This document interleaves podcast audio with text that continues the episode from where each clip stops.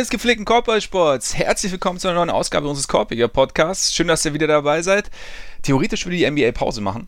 Tut sie aber natürlich nicht. Es wird zwar nicht gespielt, aber es wird gedraftet, es wird spekuliert, es werden Verträge eventuell demnächst unterzeichnet und da wir gerade so mittendrin sind zwischen Draft und Free Agency, haben wir gedacht, wir setzen uns wie jeden Montag mal wieder zusammen. Wir, das sind der heute, wie auch immer, unbestechliche Grant Williams auch bekannt als Ole Freaks. Mein Name ist Max Marbeiter. Und Ole, zum Einstieg eine Frage, bevor wir auf das, was wir so eigentlich besprechen wollen, eingehen. Ist dir bewusst, dass heute Nacht die Awards vergeben werden? Tja. Die Playoff Awards meinst du, oder? Nein, nein, nein, die Regular Season Awards. Nice. Weil das, weißt du, MVP und so. Also eigentlich so der, der größte Award, individuelle Award, den, den diese Liga so zu bieten hat.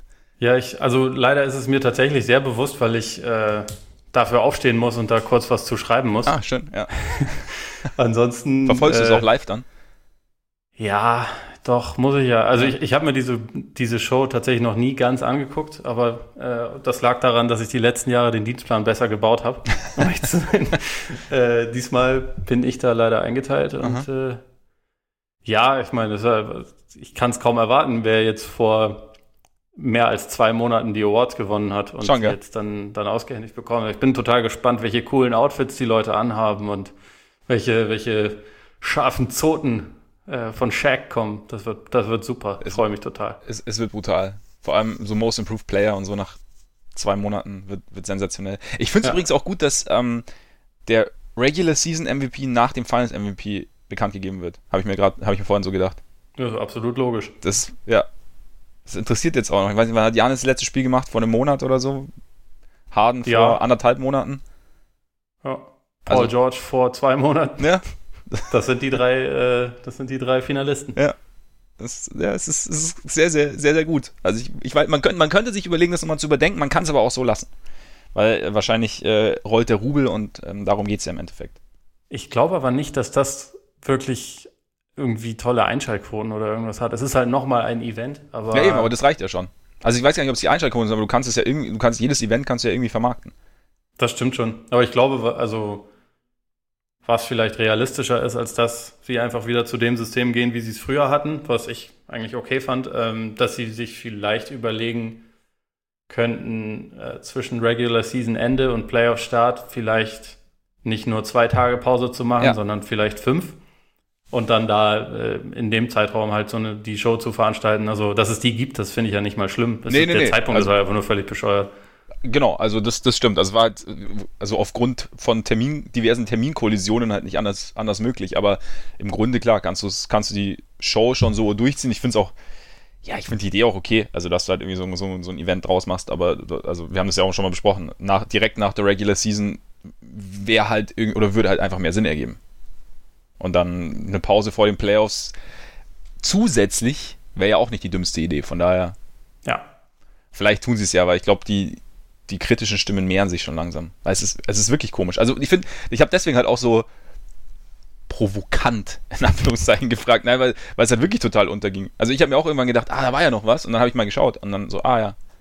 Also es ist ja so zwischen Free Agency und, und Draft und kurz nach den Finals hat es überhaupt keine, keine geistige Präsenz mehr irgendwie, das Ganze.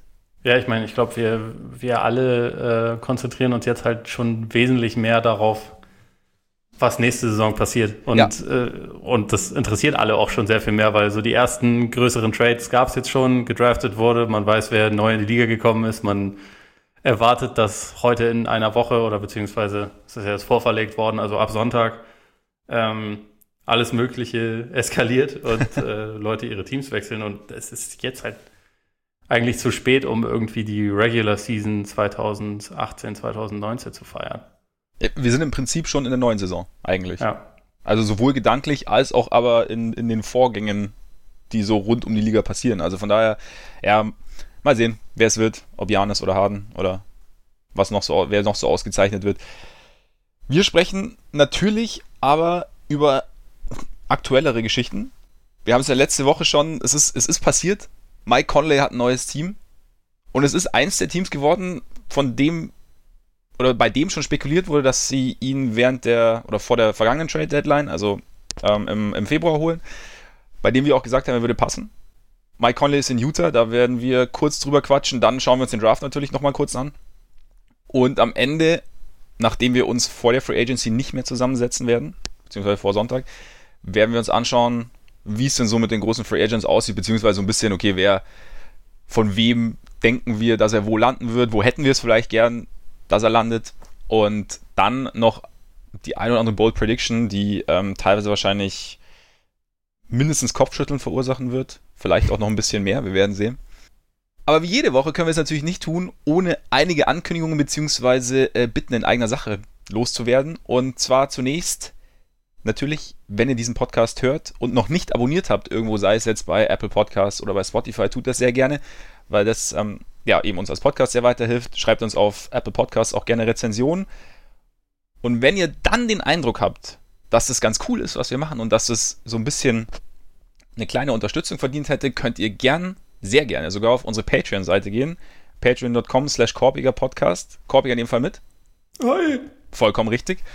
Und da könnt ihr uns dann gerne unterstützen, monatlich mit ähm, kleineren Beträgen, je nachdem wie ihr Lust habt. Es gibt da verschiedene Stufen und da könnt ihr euch anmelden, uns damit so eine kleine, kleine Hilfe quasi geben wie auch immer an dieser Stelle, vielen, vielen Dank an die, die es schon tun. Wir, wir freuen uns da sehr drüber, wissen es echt sehr zu schätzen, dass ihr das macht. Und dann wäre natürlich da noch Oles Buch, von dem die meisten wahrscheinlich noch nicht gehört haben, aber deswegen, das äh, wird Ole jetzt ändern. Genau, ich habe ein Buch geschrieben. Kannst mal sehen. Ja. Äh, Krass, das Nowitzki-Phänomen heißt es. Ja. Und da jetzt ja dann bald nichts mehr los ist und Leute Urlaub haben und es ganz warm ist und man irgendwo draußen rumliegt, kann man ja auch einfach ein Buch lesen. Sollte man sogar. Kann ich sehr empfehlen. Ja muss dazu sagen, ich habe auch während diesen Playoffs extrem viel gelesen und jetzt äh, habe ich gerade angefangen, äh, Game of Thrones dann mal als Buch zu konsumieren. Uh. Ja. Ist auch ein bisschen was zu tun. Lesen macht Spaß. Kann ich nur empfehlen. Lesen macht definitiv Spaß. Ich Vor allem in Kombination mit Rumliegen. das ist eigentlich die, die, die Hauptspaßgeschichte, äh, ne? Und dann so ein bisschen, ja. bisschen wegdösen zwischenrein. Ich habe gestern genau, das äh, Don Winslow Buch fertig gelesen, auch sehr schön. Das, ähm, das habe ich auch während ja. den Playoffs gelesen. Ja. Ähm, ja, um darauf Aber lest Oles Buch. genau, weil das habe ich halt schon gelesen. Ihr könnt es aber auch noch lesen. Äh, wie gesagt, das Nowitzki-Phänomen gibt es überall im Handel, gibt es bei Amazon, wo auch immer. Ich freue mich jederzeit über Rezensionen, über Feedback und ja, wünsche viel Spaß und auch dank, danke auch allen, die es äh, schon gelesen haben und mir was dazu geschrieben haben. Sehr gerne. Also zumindest fürs Lesen geschrieben habe ich noch nichts dazu. Siehst du mal. Aber das ist, das ist halt schon ein Teil. Und ja, dem, da, dafür danke ich dir schon mal. Teil 2 kriege ich auch noch hin. Sehr gut. Kommen wir damit zum aktuellen Geschehen der NBA. Also wie gesagt, Mike Conley hat ein neues Team, spielt ab kommender Saison in the City of Utah, wie er zunächst äh, verlauten ließ bei Twitter. Woraufhin dann, ähm, woraufhin ihn dann Donovan Mitchell äh, darauf, freudig darauf hingewiesen hat, dass es doch Salt Lake City sei. Mike Conley hat sich dann auch schnell entschuldigt, war, glaube ich, alles eher spaßig. Aber wie gesagt, die Jazz haben jetzt ihren neuen Point Guard. Die Grizzlies bekamen Kyle Korver, Korver, Kyle Korver, Jay Crowder, Grayson Allen, ähm, ein 2019-Pick, den 23. Pick, da kommen wir dann gleich noch drauf, der war nämlich durchaus entscheidend. Und einen geschützten First Rounder der Jazz. Was halten wir von dem Trade? Also mich macht er ehrlich gesagt ein kleines bisschen traurig, weil uns einer der, der Running Gags dieses äh, Podcasts irgendwie Stimmt, dadurch genommen ja. wird, weil ja. wir seit, ich weiß nicht wie lange, also seit mindestens einem Jahr eigentlich, immer wenn es um irgendwelche Teams geht, die vielleicht noch einen Guard brauchen können, immer auf Mike Conley kommen, der irgendwie da ganz gut reinpassen würde. Ja. Äh, das tut er tatsächlich auch in Utah. Also in Wirklichkeit bin ich nicht traurig, sondern ich finde, äh, sie haben viel, äh, viel bezahlt für ihn. Mhm. Sie haben viel abgegeben, aber es ist halt so ein Move, der sich meiner Meinung nach absolut lohnen kann, weil er so das, das offensive Potenzial des Teams halt um einiges steigert. Er ist einfach ein viel besserer Offensivspieler, gerade als Scorer, als, als, als Rubio. Äh, bringt Shooting mit rein, ist defensiv nicht schlechter. Ist natürlich ein bisschen teurer, aber das, er, er passt meiner Meinung nach auch mit seiner, mit seiner Erfahrung und Cleverness und auch seiner Fähigkeit halt mit und ohne Ball irgendwie effektiv zu sein, passt er viel besser neben Donovan Mitchell. Und ich glaube, Donovan Mitchell kann von ihm dann auch relativ viel lernen. Mhm. Und äh, der Westen ist nächstes Jahr, nachdem sich bei den Warriors alle verletzt haben, nun mal einfach offener. Also ja. ich meine, Stand jetzt könnte man argumentieren, dass wahrscheinlich die Lakers Favorit sind, obwohl sie aktuell nur zwei Spieler haben. Aber die beiden sind halt ziemlich gut. Äh, okay, drei Spieler, Kuzma ist auch noch dabei. Ähm, aber die müssen halt ihr Team auch erstmal noch aufstellen. So, man könnte auch sagen, die Rockets sollten eigentlich das beste Team sein, aber die können sich offensichtlich untereinander überhaupt gar nicht mehr leiden. Und es gibt halt Sagt so ein, man zumindest. Sagt man zumindest. Ich kann es mir auch vorstellen, weil bisher war das bei Chris Paul noch bei allen Leuten, die mit ihm zusammengespielt haben, so dass sie ihn irgendwann nicht mehr mochten. Und vielleicht hat das Gründe. Ich weiß es nicht, aber äh, möglich, wie gesagt, möglich. es die gibt Gerüchte auf jeden Fall, auf jeden bei denen, auf. Genau, und es gibt bei denen mehr Tumult, als es geben sollte. Ja. Und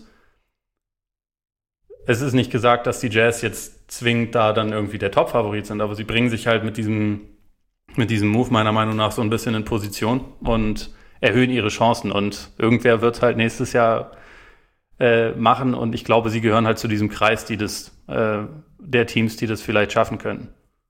Ich denke auch, dass sie, dass sie Conley da wesentlich mehr Möglichkeiten gibt, als sie vorher hatten. Also wir haben es ja, wie gesagt, während der oder vor der letzten Trade Deadline schon besprochen, als die ersten Gerüchte aufkamen, dass er eventuell äh, zu den Jazz wechseln könnte, als die Jazz, glaube ich, auch schon versucht haben, ihn zu bekommen. Ich bin mal, also wie du sagst, also die, die, der Fit ist schon, ist schon sehr, sehr gut. Also es war ja immer das Problem, dass du keinen, niemanden hattest, der wirklich einen Wurf kreieren konnte neben, neben Mitchell klar, Rubio bringt Playmaking, aber dadurch, dass, dass er einfach selber im Abschluss so meistens so ungefährlich ist, hat, hat da auch, musste die Defense nicht so wahnsinnig anbeißen bei ihm und wenn er dann irgendwie Off-Ball war, konnte ihn auch guten Gewissens draußen stehen lassen und Mitchell den, die Räume so ein bisschen zumachen. Und da wird Conley, glaube ich, schon einen sehr, sehr großen Unterschied machen, zumal ich, also das Shooting-Problem bleibt ja irgendwie bestehen. Also zumal sie jetzt auch Korver abgegeben haben, zumal sie auch gut, Grayson Allen weiß man nicht, was da, was da kommen kann, weil also hat auch nicht die Riesenrolle gespielt, aber damals, als sie ihn gedraftet haben, haben wir auch gesagt, okay, sie haben sich jetzt noch einen Schützen geholt, ergibt irgendwie Sinn, dazu noch einen, der relativ lange im College war und so weiter.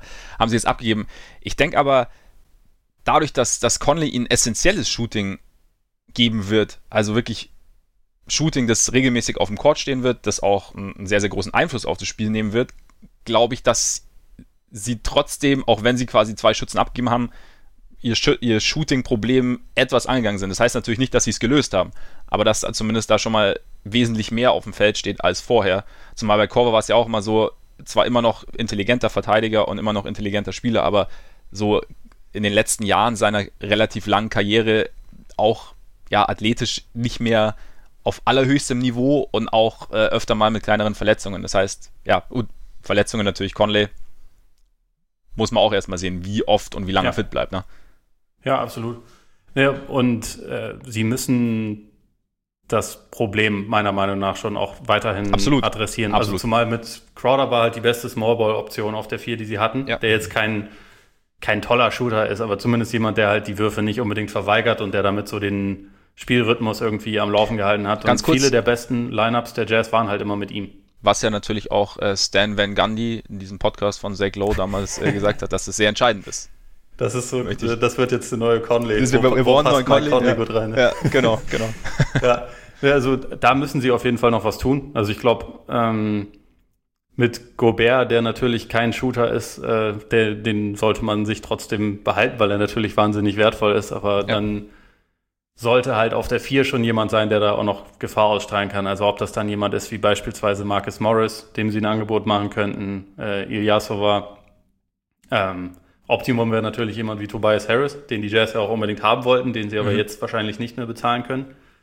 Ähm, aber da, da muss, glaube ich, noch was passieren. Und äh, Utah hat jetzt auch noch die Entscheidung offen, wie es mit Derek Favors weitergeht, weil sein Vertrag nicht garantiert ist. Also bis zum 5. Juli hätten sie Zeit, den äh, zu waven. Mhm. das sind, wenn ich es richtig im Kopf habe, 17 Millionen. Also da könnte man halt nochmal so ein bisschen was, bisschen was freischaufeln. Und da ist halt die Frage, ob sie von dieser, ich meine, das ist ja bei Utah auch schon seit Jahren ein Running Gag, ob sie irgendwann von diesem Twin Tower Lineup, das eigentlich nicht mehr so richtig zeitgemäß halt mal dauerhaft weggehen oder ob sie sich das beibehalten, weil Favors ist natürlich gerade als, als Backup für Gobert auch unfassbar wertvoll. Mhm. Also auch einer der der besseren Bigman-Verteidiger. Es ist nur halt schwierig, wenn man zwei so hoch bezahlte Non-Shooter in der Starting Five hat und äh, ja, schauen muss, dass die, dass das Spacing halt dann von den drei anderen Positionen kommt. Aber da bin ich mal gespannt, was, wie, wie die Entscheidung bei Favors ausfällt und auch was Utah zum Beispiel in Sachen Backup auf der 1 vielleicht noch machen kann, weil mhm. so wie es jetzt aussieht, würden sie halt sehr viel Vertrauen in Dante Exum legen, der und seine Gesundheit vor allem. Genau, der halt seine Qualitäten hat und von dem ich irgendwie auch immer noch relativ viel halte, aber der halt auch selten mal drei Wochen am Stück irgendwie fit bleibt. Mhm. Also das ist also ein bisschen der Philipp Bargfrede von, von den Utah Jazz. Schöner Vergleich. Absolut. Und also da, da bin ich mal gespannt, ob noch was passiert oder ob sie sich vielleicht auch denken, Mitchell mehr auf die Eins, wenn Conley halt nicht spielt. Also ob die beiden dann relativ viel gestaggert werden oder mhm. primär zusammen auf dem Court stehen werden. Aber grundsätzlich finde ich der, den Trade halt gut, weil er es auch, also Conley bringt so eine etwas natürliche, äh, natürlichere Hierarchie ins Team. Weil ja. jetzt war das halt häufig so, dass Ingels irgendwie der sekundäre Playmaker sein sollte und der hat da zwar gewisse Qualitäten, aber er lässt jetzt niemanden aussteigen oder geht total dynamisch zum Korb und ich glaube, wenn es halt zwei von diesen Spielertypen gibt und dann ihn, der halt dann Räume ausnutzen kann mit seiner Cleverness, das passt halt schon viel, viel besser dann zusammen. Ja, zumal er ja auch, wie du ja auch oft sagst, einfach weiß, wann er wen wie einzusetzen hat, also wenn er dann am Ball ist. Also und das ist, glaube ich, gerade, oder kann ich mir vorstellen, gerade in so einer Offense wie, wie die der Jazz, die so ein bisschen, ja, irgendwie ein bisschen statisch daherkommt, oft mal einfach aufgrund der, der Dynamik, die du angesprochen hast, mit eben eventuell zwei Non-Shootern, mit Favors und, und Gobert und dann den anderen drei, die es irgendwie machen müssen, da ist, ist jemand, der dann ja auch mal aus einer gewissen, aus so einer Patz-Situation vielleicht auch ausbrechen kann und trotzdem irgendwas kreieren kann, ist da, glaube ich, schon, kann da schon sehr, sehr wertvoll sein oder kann ich mir gut vorstellen, dass er da sehr wertvoll sein wird. Was sagst du denn dazu, dass Conley eigentlich zu teuer ist für das, was, was man so von ihm erwarten kann, beziehungsweise auch für seine, ja, für sein Alter gepaart mit den Verletzungsproblemen so der letzten Saison? Mhm. Also letzte Saison war er fit. Das äh, nicht letzte Saison, die Saison davor, ja, ja, genau. War, war ja. die davor. Ja. Äh, ich glaube, natürlich ist das irgendwie ein sehr üppiger Vertrag, aber gleichzeitig, wenn man so überlegt, was hätte ein Conley denn jetzt auf dem offenen Markt für die nächsten zwei Jahre bekommen? Ich glaube nicht, dass das so weit davon weg wäre, mhm. um ehrlich zu sein. Und letzte Saison hat er eigentlich auf All-NBA-Level gespielt. Sein Team nicht, aber er halt schon. Ja. Und äh, das vergisst man halt auch schnell, ne? Also wenn genau. oder es geht halt schnell unter.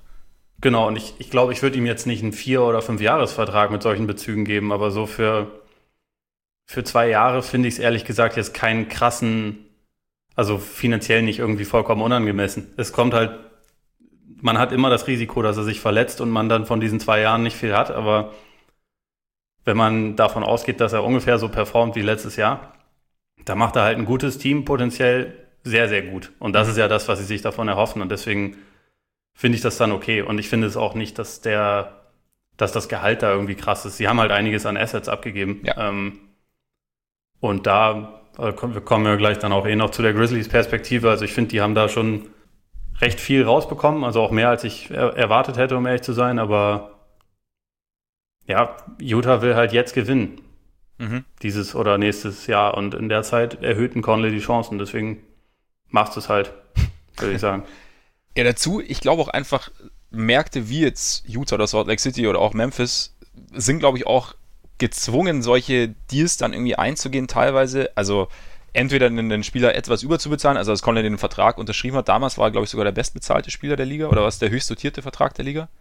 Also ja. mittlerweile nicht mehr, aber als er ihn unterschrieben hat damals, also in Memphis und jetzt die Jazz nehmen ihn jetzt eben auf, beziehungsweise weil sie halt jetzt die Gelegenheit haben, so einen Spieler zu, zu bekommen, der auch, wie gesagt, sehr, sehr gut da reinpasst.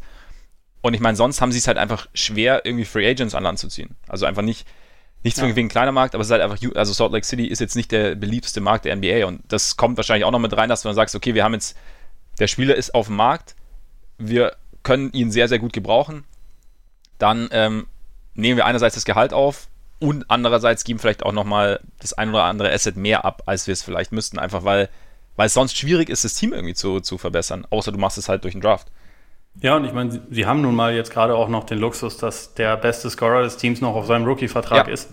Und äh, wenn Mitchell dann in zwei Jahren seinen, seinen zweiten Vertrag, also äh, auf dem zweiten Vertrag dann spielt und halt wahrscheinlich dann einen Max-Deal hat, dann, dann würde man so einen Conley-Trade auch nicht mehr machen. Aber also man hat jetzt halt diese zwei Jahre, um irgendwie da genau. aus, dieser, aus dieser Situation das Maximum rauszuholen. Und dann, wie gesagt, finde ich, das finde ich das finanziell vertretbar. Mhm.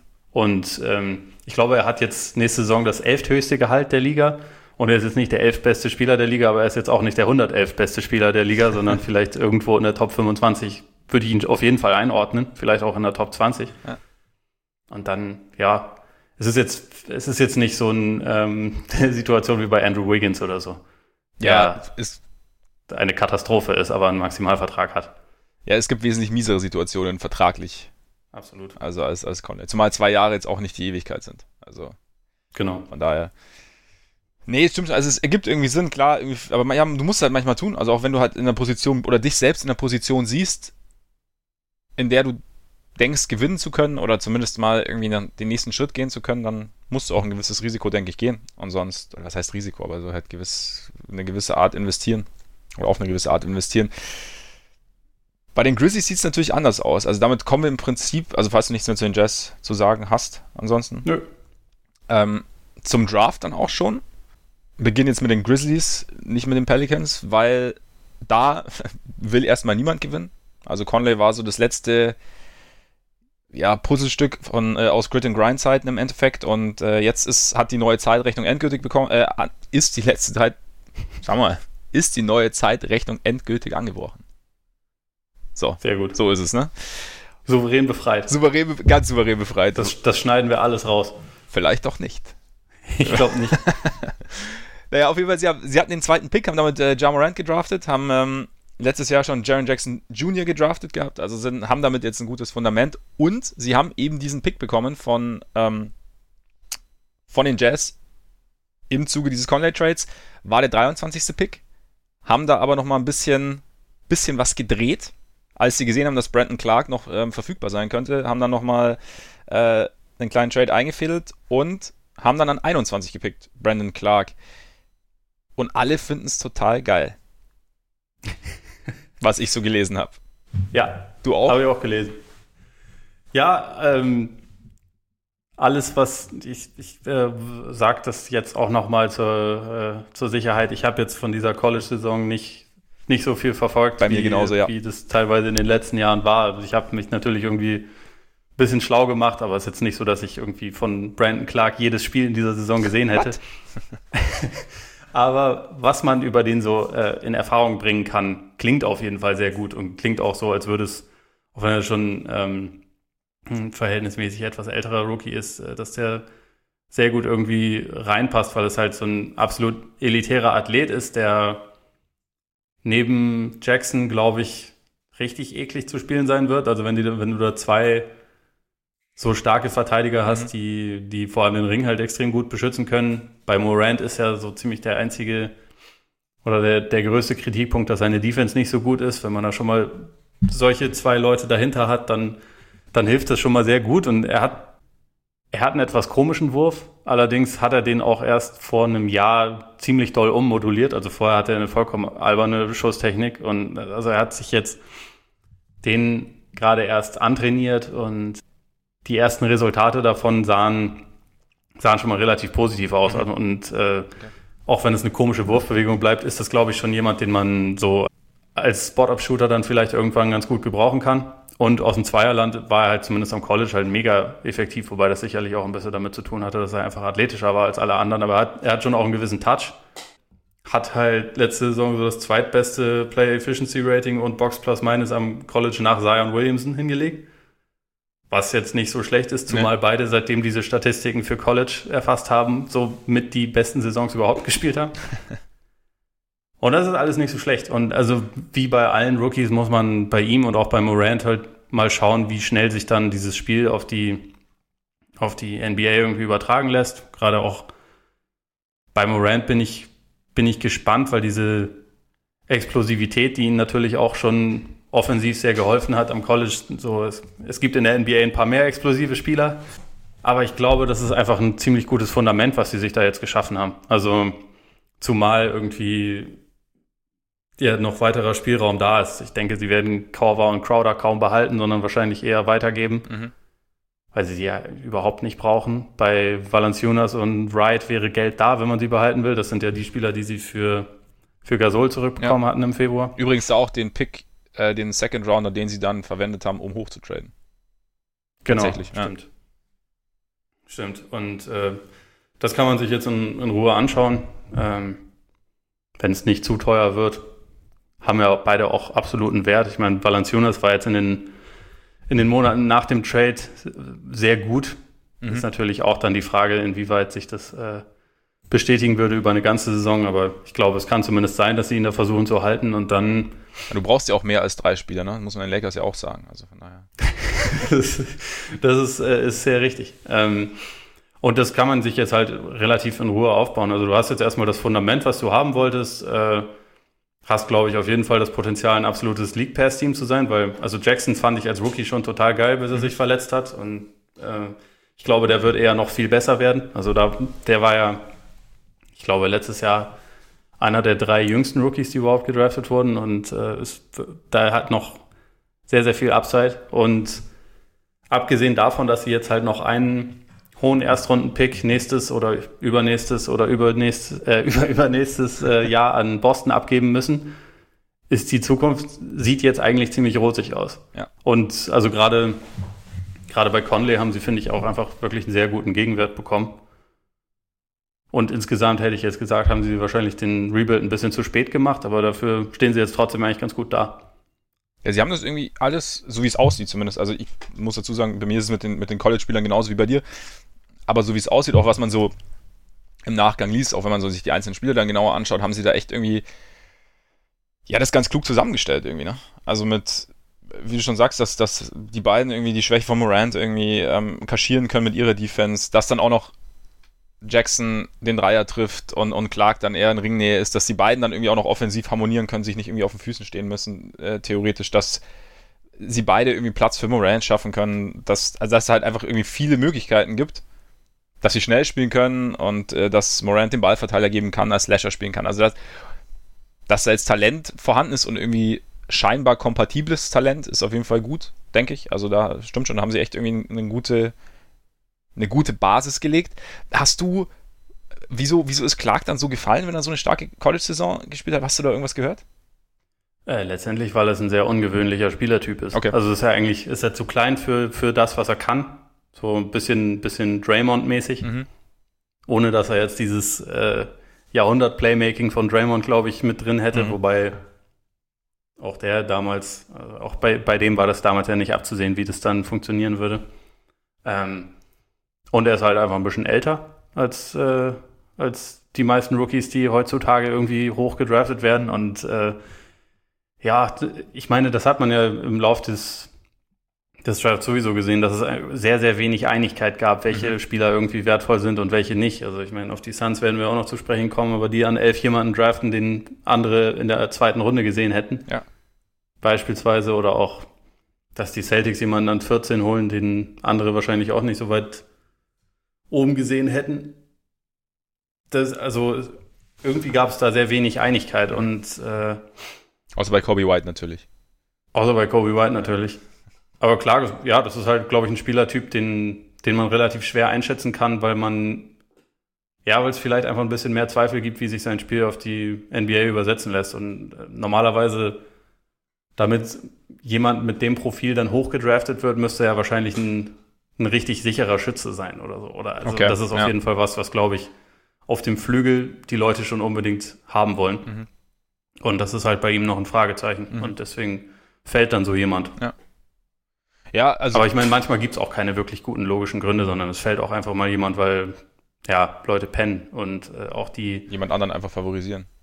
Genau. Und auch, ich glaube auch zum Beispiel die Blazers haben mit äh, Nasir Little, ich glaube an 25 war das mhm. ja auch äh, dann jemanden gedraft wird, wo alle sofort sagen, uh, voll der Stil. Aber gleichzeitig haben vorher irgendwie auch zehn Teams den halt einfach nicht genommen, ja. die die Möglichkeit hatten, oder, oder 15 Teams. Ja. Gut, teilweise bist, kommst du natürlich dann auch, also die Grizzlies jetzt nicht unbedingt, aber dann halt irgendwie in Bereiche, in denen es dann halt eher nach Need geht. Vielleicht ja. auch. Also dann sagst du halt, okay, das ist jetzt, also den Spielertypen brauchen wir jetzt gerade nicht und wir nehmen halt, auch wenn das jetzt theoretisch vielleicht das bessere Gesamtpaket wäre, aber wir haben jetzt einen, der da vielleicht bei uns einfach ein bisschen besser reinpasst. Und dann ja bleibt halt so jemand vielleicht ein bisschen oder ein bisschen länger liegen dann irgendwie.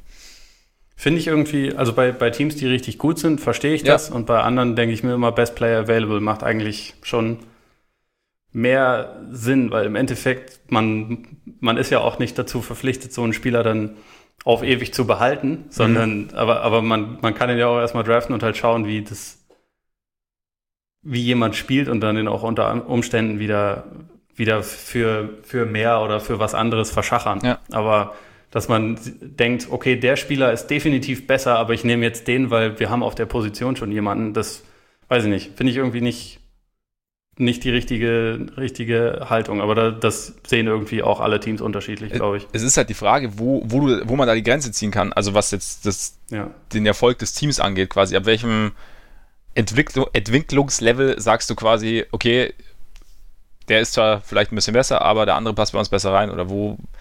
Ich kann, ich kann den Ansatz schon verstehen. Also ich meine, wenn du jetzt, weiß ich nicht, du bist auf einer Position extrem tief besetzt, bist zufrieden mit deinem, mit dem, was du hast. Du hast auch, und alle haben sich schon, also haben schon bewiesen, dass sie dir sehr, sehr weiterhelfen können, oder zumindest weiterhelfen können.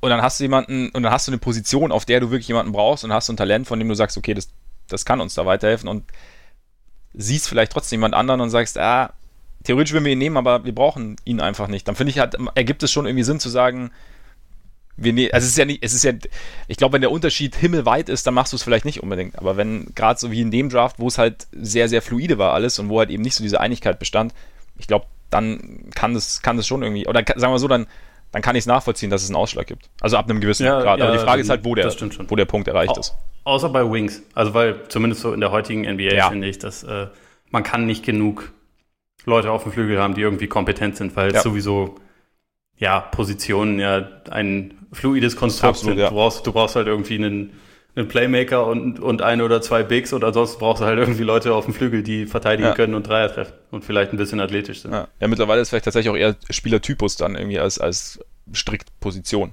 Ja, genau, ja. denke ich auch. Die Pelicans haben einen ganz guten Typus erwischt, ne? Anscheinend. Sagt man. Sagt jeder. Ja. Sie waren, also gut, Zion war ja äh, Foregone Conclusion, also da hat ja da gab es mit Ende der Lottery eigentlich überhaupt keine, keine Fragen mehr, dass sie ihn ziehen würden. Aber es war natürlich nicht alles, weil sie diesen vierten Pick, den sie von den Lakers im Zuge des Davis Trades bekommen haben, gleich weitergetradet haben Richtung Atlanta und dafür 8 und 17 bekommen haben. Da, und 35. Ah, und 35, genau, stimmt. Und äh, dafür Jackson Hayes. Und Solomon Hill sind sie auch noch und so, genau, Solomon also Hill die, dieser Trade im Vakuum ist auch nochmal einfach ja. ein richtig richtig nicer Track ja. eigentlich. Also David Griffin war ziemlich aktiv und auch äh, positiv aktiv, seitdem er irgendwie da übernommen hat, ne? Ja, wobei, wobei ich sagen muss, die, die Draft-Strategie selbst habe ich dann nicht so richtig verstanden. Also zumindest den, den Jackson Hayes-Pick habe ich nicht verstanden, warum man äh, jemanden holt, der irgendwie abgesehen von Dunks und Layups gar kein Scoring mitbringt, mhm. weil ich denke, man will doch um Zion rum im Idealfall Leute haben, die Dreier treffen können und äh, damit er halt so ein bisschen seine Bowlingkugel-Athletik auf dem Weg zum äh, auf dem Weg zum Korb irgendwie einbringen kann. Und äh, ich bin zwar nach wie vor, also von der Situation der Pelicans äh, schon, also halte ich für eine sehr gute Situation und bin, bin auch überzeugt davon. Nur wenn du halt dann jetzt ein, eine Starting Five beispielsweise mal aufbieten würdest mit Drew Holiday, Lonzo Ball, Brandon Ingram, Zion und dann Center X, der dann vielleicht halt Hayes ist, da hast du brutal wenig Shooting. Und das mhm. ist ja im Prinzip ein bisschen das, was Duke auch gerade erst falsch gemacht hat oder äh, jedenfalls nicht, nicht ideal genutzt hat. Und äh, womit man ihm, also Zion, vielleicht nicht unbedingt das Leben einfacher gemacht hat. Und deswegen hat mich das ein bisschen gewundert, dass man da ja dann im Prinzip so einen, ich glaube, der Vergleich war Tyson Chandler Spielertypus holt. Mhm. Was jetzt nicht heißen soll, dass Jackson Hayes exakt das gleiche ist wie äh, Tyson Chandler, also überhaupt nicht. Aber, Angehender NBA-Champion. Ja, aber mich hat es etwas gewundert, mhm. dass sie an 8 da äh, so jemanden ausgesucht haben. Was meinst du? Es ist natürlich die Frage, inwieweit sie ihm wirklich einen Big Man-Partner an die Seite stellen wollen, der, der das Feld breit macht. Oder in dem, oder ich meine, was ja bei Zion der Punkt ist, ist, dass meine, viele reden ja davon, dass er äh, theoretisch äh, eine ganz kleine 5 spielen sollte, also dass er, dass sie ihn irgendwie als Center aufbieten sollten. Aber ob du da halt nicht jemanden, einen, einen langen Athleten auch daneben haben willst, der halt auch ein bisschen den Ring beschützen kann. Und ob du dir das Shooting, ich meine, du hast natürlich recht, wenn du, wenn du die Starting Five so aufzählst, dann ist da natürlich, ich meine, Lonzo ist jetzt, ist jetzt kein Ray Allen. Und wird's, weiß ich die nicht. Die anderen auch nicht. Die anderen auch nicht. Und dann hast du natürlich die, dann, dann, dann sind die ein bisschen, dann sind die ein bisschen die Hände gebunden. Ich frage, ich, ich bin mir halt nicht sicher, wie ich es anders handhaben würde. Also beziehungsweise im Optimalfall hast du natürlich einen wie Davis nebendran, der äh, ein bisschen rausgehen kann und, und den Ring beschützen kann. Aber sagen wir mal so, wenn du, wenn du versuchst, es irgendwie anders aufzubauen, aufzufangen, jetzt natürlich, jetzt sieht man es noch nicht richtig, weil halt einfach der, der, das, das Spielmaterial auch jetzt auf den kleineren Positionen nicht, nicht gerade irgendwie durch seinen Wurf glänzt, aber wenn ich, wenn ich mir jetzt die, die, die große Rotation im Vakuum anschaue, dann kann ich das schon irgendwie, dann, dann, dann ergibt es für mich schon halbwegs Sinn, sagen wir es mal so. Oder, oder dann lässt sich für mich verteidigen. Aber du hast natürlich recht. Also es wäre im Endeffekt wäre es natürlich sinnvoll, Zion so viel Shooting wie möglich an die Seite zu stellen. Und dann die Frage ist halt nur, ob du das im Draft dann so machen kannst, wenn dein Team allgemein momentan nicht so wahnsinnig viel hergibt und du sagst, du, du möchtest noch jemanden für die großen Positionen, ob das dann was dann der richtige Weg ist, zu sagen, okay, ich, ich will jetzt partout jemanden, der werfen kann, oder ich habe jemanden, der vielleicht als als Big auch zu ihm passen würde, theoretisch, wenn außenrum mehr passt und du versuchst es dann. Ich meine, sie haben ja unfassbar viele Assets, das heißt, da, da kann ja noch wahnsinnig viel passieren.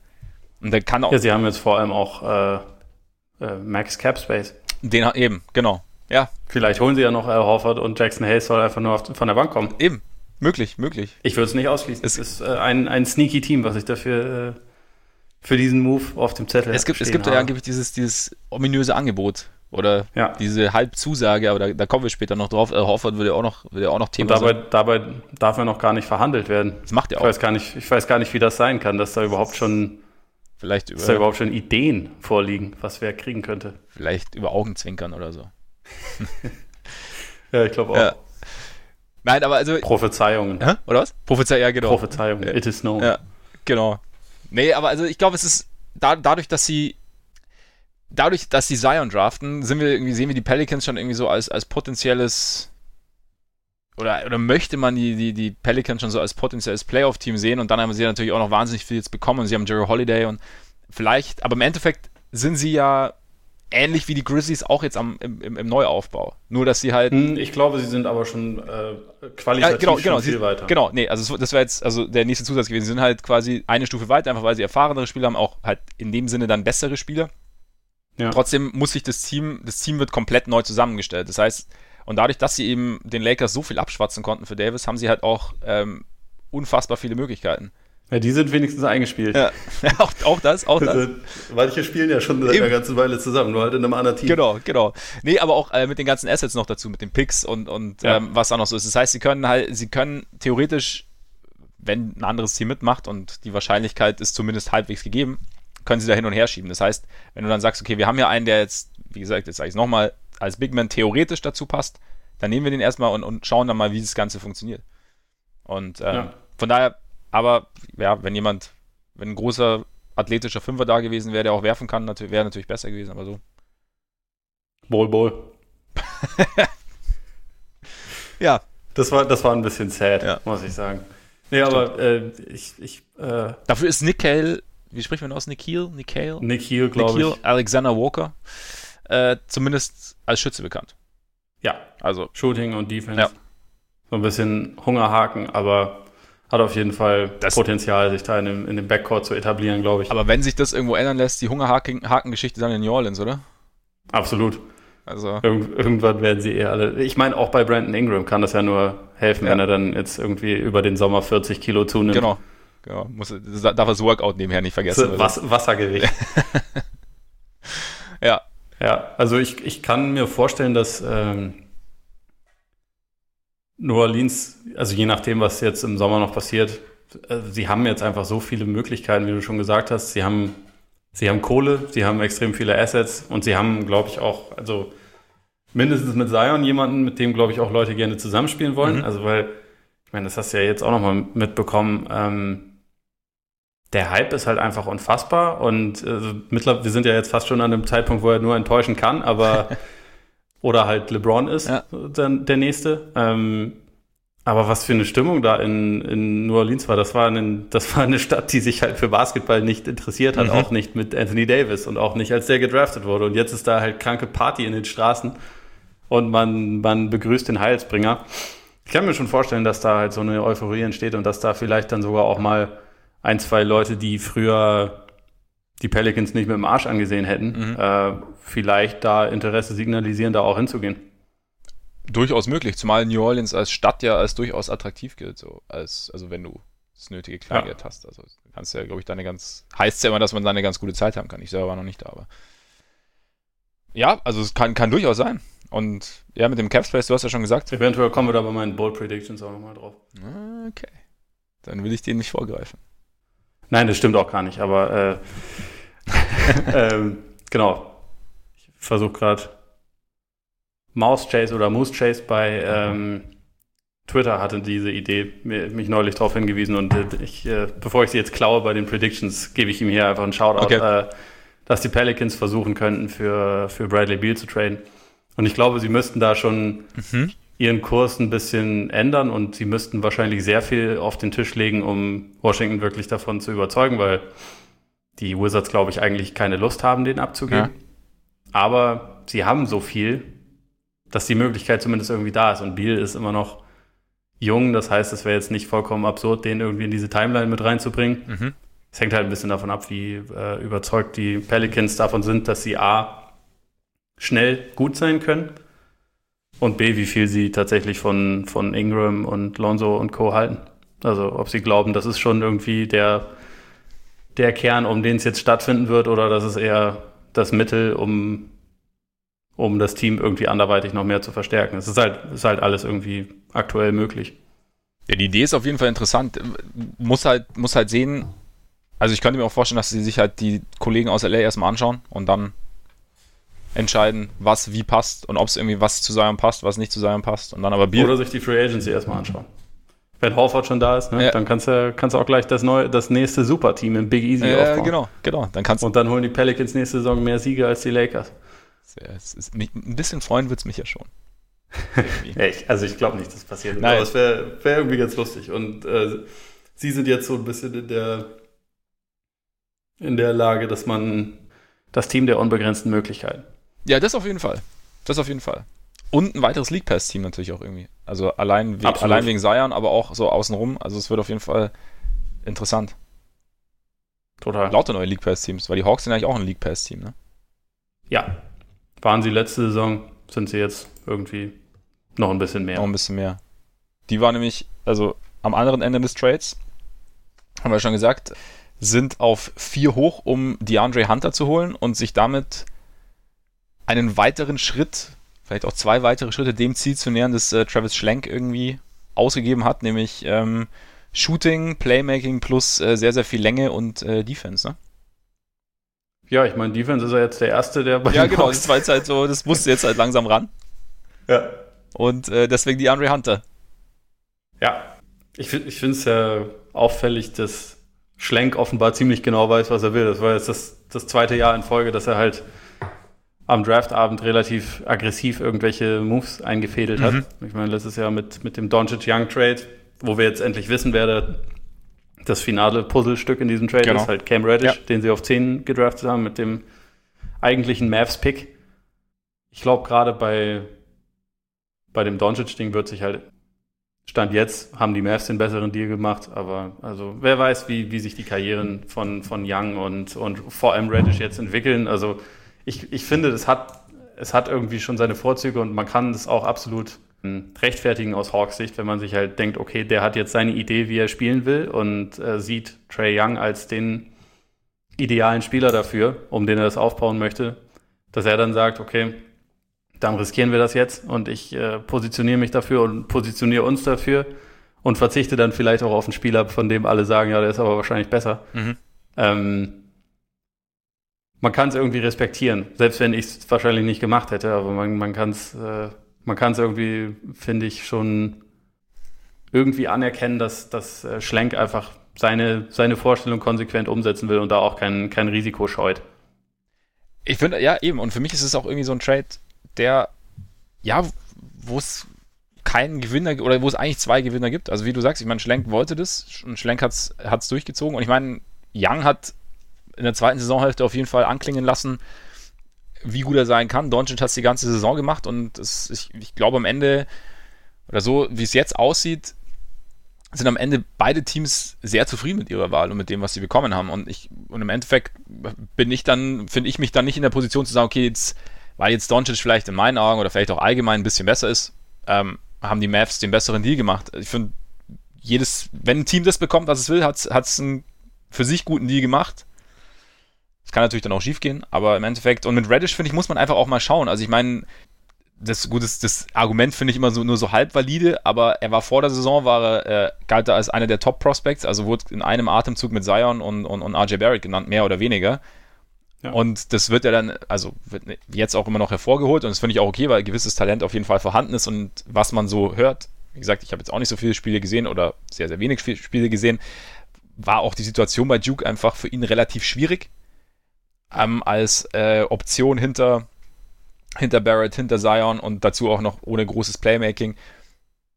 Trotzdem hat er jetzt halt eine Saison gespielt, die einfach nicht gut war. Also ich finde, die kann man jetzt nicht ausklammern. Also das Talent ist weiterhin vorhanden, aber man kann jetzt nicht so tun, okay, jetzt kommt er in die NBA und ruft dann auf einmal plötzlich sein Riesenpotenzial ab. Also das, das meine ich nicht. Aber für die, für die Hawks passt er trotzdem relativ gut ins Konzept, eben weil du ja sagst, mit Hunter ist so der erste äh, 3D-Spieler gekommen.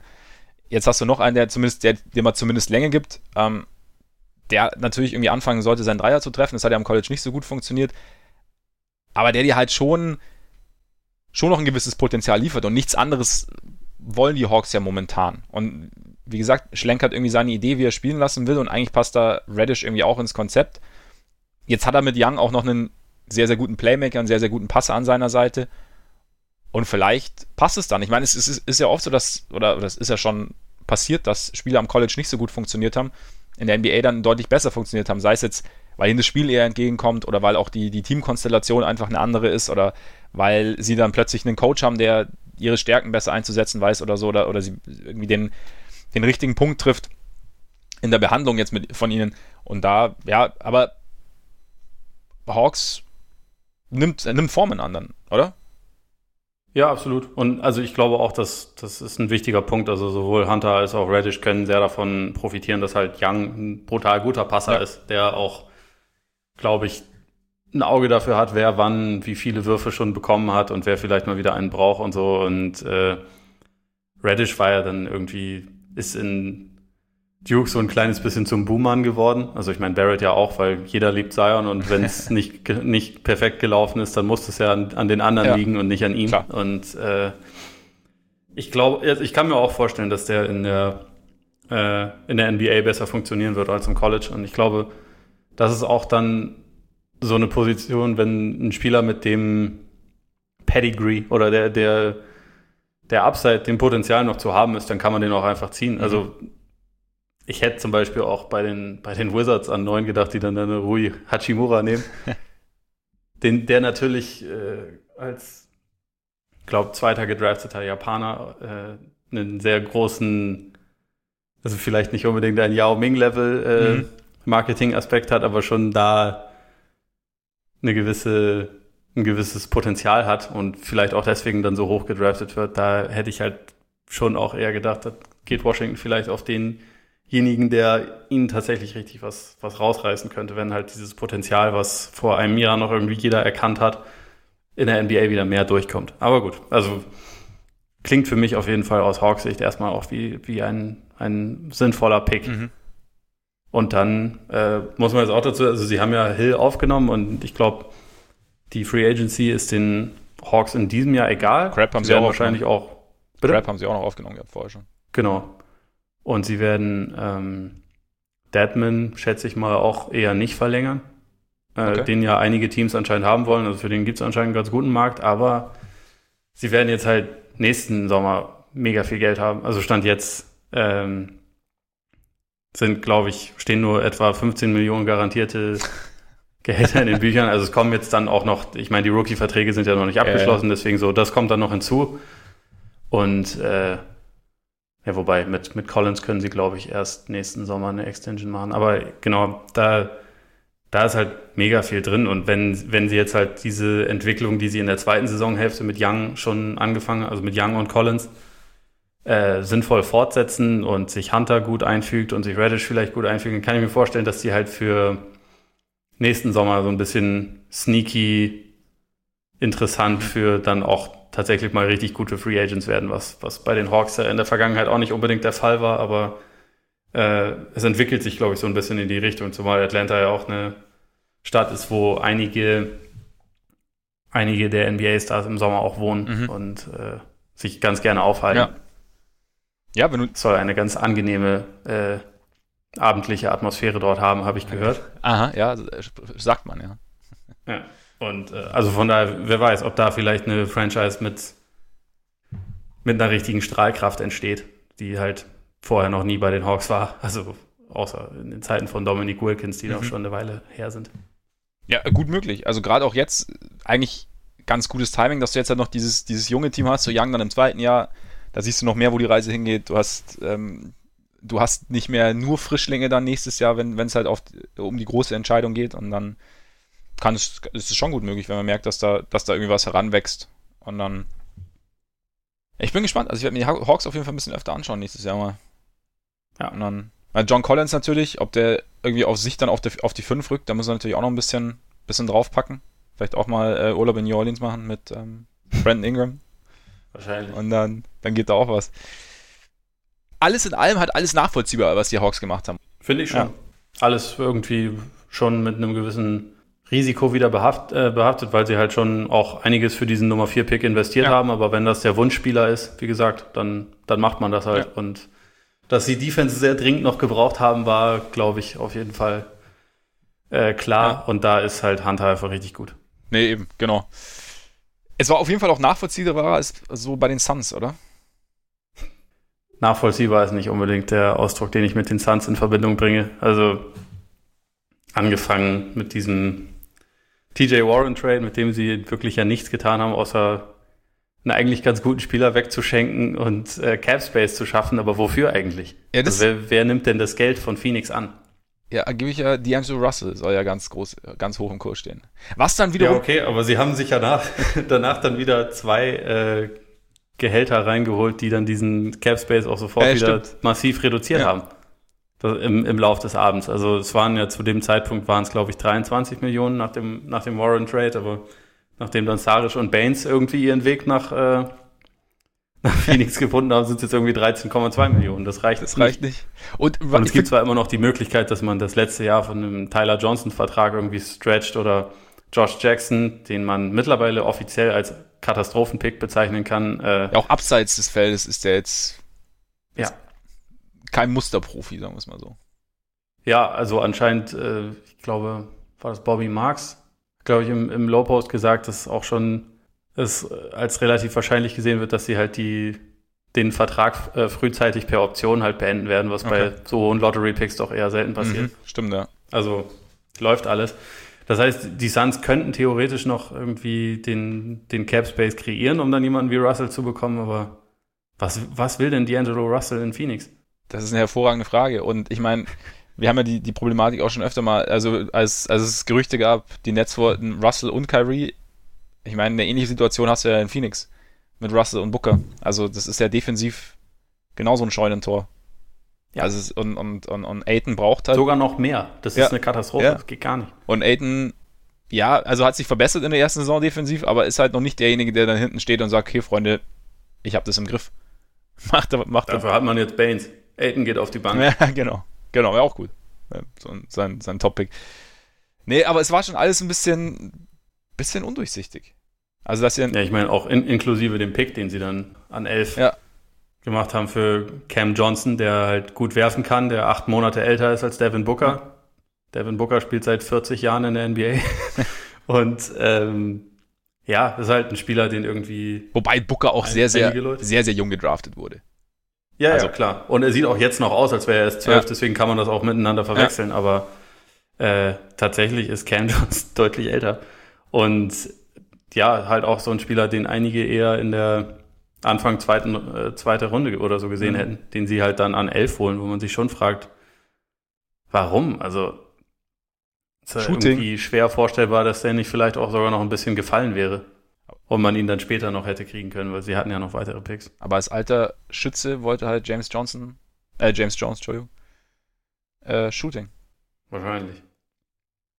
Also eine der wenigen Sachen, die sie irgendwie Die, die, die nicht so drastisch fehlen wie alles andere bei den Suns, aber gut. Du kannst in der heutigen Liga kannst du ja nie genügend Shooting haben. Ich meine, Kobe White hat sich extrem gefreut. Ja, das war, fand ich auch eine sehr, also es war, war auch sehr cool, wie er sich darüber ja, gefreut hat. Also, zeigt aber auch, what? Ja. Warum so hoch? Ja. Warum? Ja, ja, schon immer. Er hat sich, also er hat sehr auf Bro gesagt in dem Moment, aber ähm, er hat sich, glaube ich, wirklich ernsthaft gefreut mit seinem ehemaligen Teamkollegen, da so hochgezogen wurde. Und ah, jetzt kann ich aber eine Auszeit nehmen eigentlich, oder? Ich wollte ich wollt gerade sagen, also ich wollte ich wollt dich schon fragen, ob das jetzt der, der Zeitpunkt ist, wo es mal. Wo es endlich soweit ist. Willst du schon zwei Minuten? Ja, oder? zwei Minuten. Gut. Ich, ich hoffe, es geht in diesen zwei Minuten ausschließlich um die Haare von Kobe White. ja, da blicke ich ja, vor allem ich blicke da immer sehr neidvoll in die Richtung. Ja, so, los geht's. Ja, ja ich meine, es war ja klar, dass die Bulls irgendwie, äh, oder Point Guard ist ja der größte Need so momentan. Und Garland war in der Verlosung. Jetzt äh, ist Kobe White geworden. Also die Überraschung war jetzt nicht so groß. Ich bin jetzt mal gespannt. Ich habe jetzt auch schon mal eine, die eine oder andere negative Stimme gehört, dass er nicht so reinpasst. Aber was ich jetzt, wie gesagt, auch nicht viel gesehen, weil ich gelesen habe, Größe auf jeden Fall. Also die Länge ist sehr, sehr gut mit 1,96 auf der 1. Schnell, Shooting, defensiv anscheinend, also jetzt nicht der überragende Verteidiger, aber lateral gut unterwegs, ähm, relativ gute Instinkte. Das klingt schon mal alles sehr gut. Kann seinen eigenen Wurf kreieren, kann scoren. Wo ich mich halt, wo ich halt gespannt bin, ist, du hast jetzt halt im Backcourt hast du zwei Scorer. Und da weiß ich halt nicht, ob da nicht eventuell die äh, im Frontcourt ein bisschen zu kurz kommen, die eigentlich nicht zu kurz kommen sollten. Also vor allem Lauri sollte eigentlich nicht zu kurz kommen also mir wäre ein, ein, reiner Playmaker wäre mir lieber. Da komme ich dann bei meinen Ball Predictions aber auch noch drauf. Aber so grundsätzlich hast du, du hast mit, mit äh, dann immer das Problem, dass er offensiv eigentlich komplett ungefährlich war. Und das hast du jetzt mit Young nicht mehr, äh, mit, mit ja. ähm, White nicht mehr. Und ähm, damit, auch allein damit wird er mehr Raum für, für Lauri schaffen. Ähm, er hat, er kann zum Korb ziehen, hat einen schnellen ersten Schritt damit hast du, und die Bulls haben sonst viele Schützen auf dem Feld, äh, selbst Wendell Carter kann von draußen werfen, damit hast du eigentlich gar kein so schlechtes Setup. Das Einzige, was mir halt so, so minimal fehlt, ist, ist Playmaking. Aber du hast natürlich mit Chris Fleming jetzt auch einen Coach, der von einem guten Offensivteam kommt. Und der wahrscheinlich auch an der Offensive viel arbeiten soll, also als Assistant Coach. Und da habe ich, ich habe tatsächlich irgendwie, irgendwie habe ich Hoffnung. Ich habe irgendwie, ich freue mich jetzt schon wieder ein bisschen auf die neue Saison. Ich habe irgendwie, es könnte, ich bin mal gespannt, wie es halt, ich meine, man darf jetzt nicht zu viel erwarten, Kobe White ist 19 und so, aber vielleicht, vielleicht kann es funktionieren. Ich bin, wie gesagt, für mich ist die größte Variable immer noch Zach Levine, vielleicht kann man da noch, also, aber vielleicht geht da auch noch mehr. Also vielleicht, und Kobe White ist großer Fan von Jim Boyle, und er hat gesagt, das war das beste Coaching-Interview, das er hatte.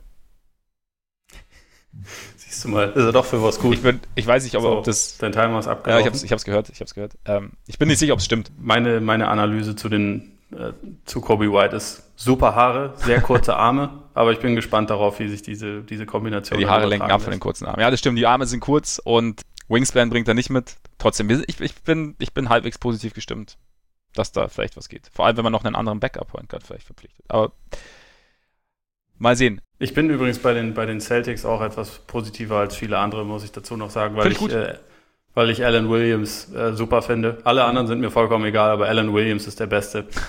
also allein schon, weil er so, seine Mutti ist, arbeitet bei der NASA, sein ah. Vater ist, war Sicherheitsmitarbeiter, ich glaube, bei Prince und auch bei Michael Jackson. Also ist auf jeden Fall funky. Ja. ja. Und dazu ist er jemand, der ähm, Freiwürfe zieht. Und sonst, oh. also der quasi äh, der dafür geboren wurde, Freiwürfe zu ziehen. Und das ist alles, was die Celtics brauchen. Der, der hat so, der hat so eine äh, Attacke-Mentalität, die es einfach braucht. Und ich finde es, ich finde es schade, dass Baines nicht mehr da ist, weil ansonsten könnte man nächste Saison eine reine Schlägertruppe in Boston zusammenstellen und langsam, langsam gefällt mir die Vision. Also von einem Team, wo deutlich weniger Talent dann vielleicht drin ist, aber dafür irgendwie so ein bisschen, ja, Kampfgeist. Ja. Oder also äh, ein, ein Team wie Marcus Smart möchte ich haben. Und da, da passt, glaube ich, äh, da passt, glaube ich, Williams ganz gut rein. Ja, das, das, das klingt schon mal vielversprechend. Wobei ich könnte mir natürlich auch vorstellen, dass die Celtics ihm seine, äh, sein Ziehen zum Korb und sein Freiwurfziehen auch austreiben. Aus Prinzip. das passt du nicht ins Konzept. ja, schon. Hör auf mit dem Scheiß. Das ist ja ganz nett, ja. was du da so gemacht hast, aber bei uns, bei uns laufen die Dinge so ein bisschen anders. das, das finde ich auch lustig. Nein, nein, nein, nein, nein. Du sollst nicht direkt werfen. Mach noch ein Dribbling, einen Schritt rein. Mach noch einen Schritt rein, Pump Fake und dann wirfst du. Genau so. Wir haben noch eine Frage bekommen. Tatsächlich. Ja, und jetzt bin ich wieder deprimiert, aber okay. Danke, dass du mein, mein kurzes Hoch sofort wieder ja, niedergeschmettert hast mit deiner du, typischen negativen Art. Ja, so bin Unglaublich. ich. Und ich habe gedacht, bevor du mir hier abhebst, dann schnell die Reißleine ziehen. Weil sonst schwebst du wieder eine Woche durch Hamburg. Frage haben wir bekommen. Bezüglich der, der Rookies. Und zwar, was wir davon halten, dass äh, Spieler wie RJ Hampton oder LaMelo Ball lieber im Ausland spielen als im College. Und ob wir uns vorstellen können, dass es zum Trend wird. Wie siehst du das? Ich glaube, dass über die nächsten Jahre sich zunehmend solche alternativen Wege durchsetzen werden. Also ich, wir haben ja jetzt auch mit Darius Basley oder Basley einen gehabt, der ein Jahr lang sich quasi privat fit gehalten hat und eine Million für ein Praktikum bei New Balance bekommen hat. Ein weiteres Meisterwerk von Rich Paul übrigens. Unfassbar. Der sich halt auch gegen das College entschieden hat. Ja. Und ich glaube eigentlich eher, dass der Trend in den nächsten Jahren mehr und mehr zur G-League gehen wird als zu anderen. Ländern, weil sich das ja auch, also die NBA investiert da ja mehr rein und, und steigert irgendwie die, die Grundgehälter und es gibt da neue, neue Wege. Und also ich habe da tatsächlich auch in meinem Buch ein bisschen was drüber geschrieben, dass halt diese Expansion der G-League auch so ein bisschen ein Alternativmodell zum College sein soll, weil so wie das System jetzt ist mit One and Done, ist halt eigentlich weder, weder College Basketball noch die NBA so richtig zufrieden. Und äh, da gibt es jetzt halt Mittel und Wege, das so ein bisschen, oder vor allem gibt es Überlegungen, wie man das konsequent anders machen sollte. Und ich glaube nicht, dass es die Mehrheit sein wird, dass Spieler ins Ausland gehen, aber halt, dass dieser G-League-Weg vermehrt forciert wird und es wird ja auch in ein paar Jahren dann wieder die Altersgrenze aufgehoben werden, also dass es halt auch wieder einen direkten Weg von der Highschool ja. in die NBA gegeben wird. Wie genau das dann im Detail aussehen wird, muss man noch so ein bisschen abwarten. Aber ich glaube, so wie das System jetzt ist, wo halt College lange Zeit fast alternativlos war für US-Talente, dabei wird es halt nicht bleiben. Und äh, also deswegen glaube ich, dass sich diese, diese Entwicklung insgesamt schon ähm, verstärken wird. Finde ich eigentlich auch ganz gut. Eben, wollte ich gerade sagen, also es ist auch irgendwie sinnvoll, weil ich meine, dieses, dieses College-System auch dadurch einfach, dass es halt dieser Monopolweg war, sozusagen, konnten sie sich halt auch einfach erlauben, ähm, selber endlos Geld zu scheffeln und den Spielern halt im Endeffekt nichts davon abzugeben. Und die, dazu kamen halt diese extrem strikten Regeln, dass du kein, nichts annehmen darfst, kein Geld verdienen darfst, oder du bist Amateursportler, du darfst keine Sponsorengeschenke annehmen, also keine Ahnung, theoretisch nicht mal, weiß ich nicht, eine Sammelkarte von irgendeinem Agenten oder, oder irgendwie von, also, ne, also es war ja echt extrem strikt und war ja schon, wurde ja oft genug in Frage gestellt, einfach, dass eine, eine Organisation, die, die hunderte Millionen scheffelt, denen, die ihnen diese Millionen einbringen im Endeffekt, und das sind ja nun mal die Sportler, also klar, ist jetzt nicht so, dass also die Colleges schaffen die, die Grundvoraussetzungen, schaffen die Basis, aber trotzdem diejenigen, die die Leute sehen wollen, sind nun mal die Sportler und dass die halt nichts davon abbekommen, ist halt war schon immer mehr als fragwürdig und je mehr Alternativwege sich auftun, desto mehr denke ich auch, dass, dass die jungen Spieler da irgendwie diese Wege gehen werden. Und momentan eben sagst du, ist halt die G-League noch nicht, noch nicht so attraktiv, aber sobald die attraktiver wird, denke ich, wird auch das Ausland weniger attraktiv, denke ich. Beim, bei Lamello Ball bin ich halt auch immer ein bisschen so, okay, das ist natürlich auch sehr, sehr viel ähm, PR und ähm, ich bleib im Gespräch und oder Lavar bleibt, im, bleibt im Gespräch, also da weiß ich nicht. Aber ja, ich könnte mir schon vorstellen, dass ich meine, der europäische Basketball oder der ausländische Basketball, sagen wir es mal so, wird ja auch oder bekommt ja immer mehr Anerkennung. Und, und es ist auch noch vielleicht für junge Spieler gar nicht so blöd, mal in theoretisch für Fenerbahce unter äh, Jelko Obradovic zu spielen, der äh, ihnen zwar achtmal täglich den Kopf waschen wird, verbal, aber der ihnen halt auch äh, basketballisch extrem viel mitbringen, mitgeben kann. Oder halt bei anderen Coaches in Europa, der halt die halt ja. viel vermitteln können. Ich, ich, ist ich halt glaube, das Lustige ist so, bei, bei Fenerbahce würden sie wahrscheinlich gar keine Spielzeit bekommen, weil da ja. hast du es, glaube ich, so mit 18 Jahren extrem schwer. Ja, das, stimmt. Das war jetzt, vielleicht, war jetzt vielleicht kein richtiges Beispiel. Ich wollte es ja nur sinnbildlich dafür, dass du halt einen guten ja. Coach hast, aber die Top-Vereine in Europa werden jetzt natürlich nicht gerade wahnsinnig Bock drauf haben, Ausbildungsstätten für die NBA zu sein, weil ich glaube, da einfach sie auch ein anderes Selbstverständnis haben, auch zu Recht ein anderes Selbstverständnis haben. Aber es gibt, glaube ich, in Europa einfach der, der, der, der Basketball-Ansatz ist denke ich, einer allgemein, von dem junge Spieler profitieren können.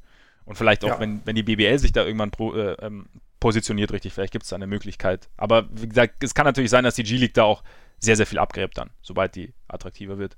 Ja. Und also auch mit dem, ähm, mit der neuen Regelung Richtung Highschool, dass du direkt wieder in die NBA kannst, dann wird es natürlich auch wieder anders, denke ich. Ja, also das, das, dieses ganze System wird sich halt in, in, den nächsten Jahren wahrscheinlich noch ziemlich wei weiter verschieben. Ja. Haben wir eigentlich gesagt, von wem die Frage kam? Ich glaube nicht. Ne? Das haben wir nicht, ne? Okay. Shoutout an Till Schm bei Twitter. Vielen Dank und dicke sorry, dass ich den Namen, dass ich den Shoutout nicht rausgeschautet habe, wie ich es hätte tun sollen. Tut mir leid. Ja, wenn, wenn du dich gerade eine Gelegenheit hast, mich runterzumachen, dann, dann hast halt auch du mal eine, ja. eine Aufmerksamkeitslücke, ne? Ja, genau. Das ist genau. auch nicht mal nicht 100% on fleek.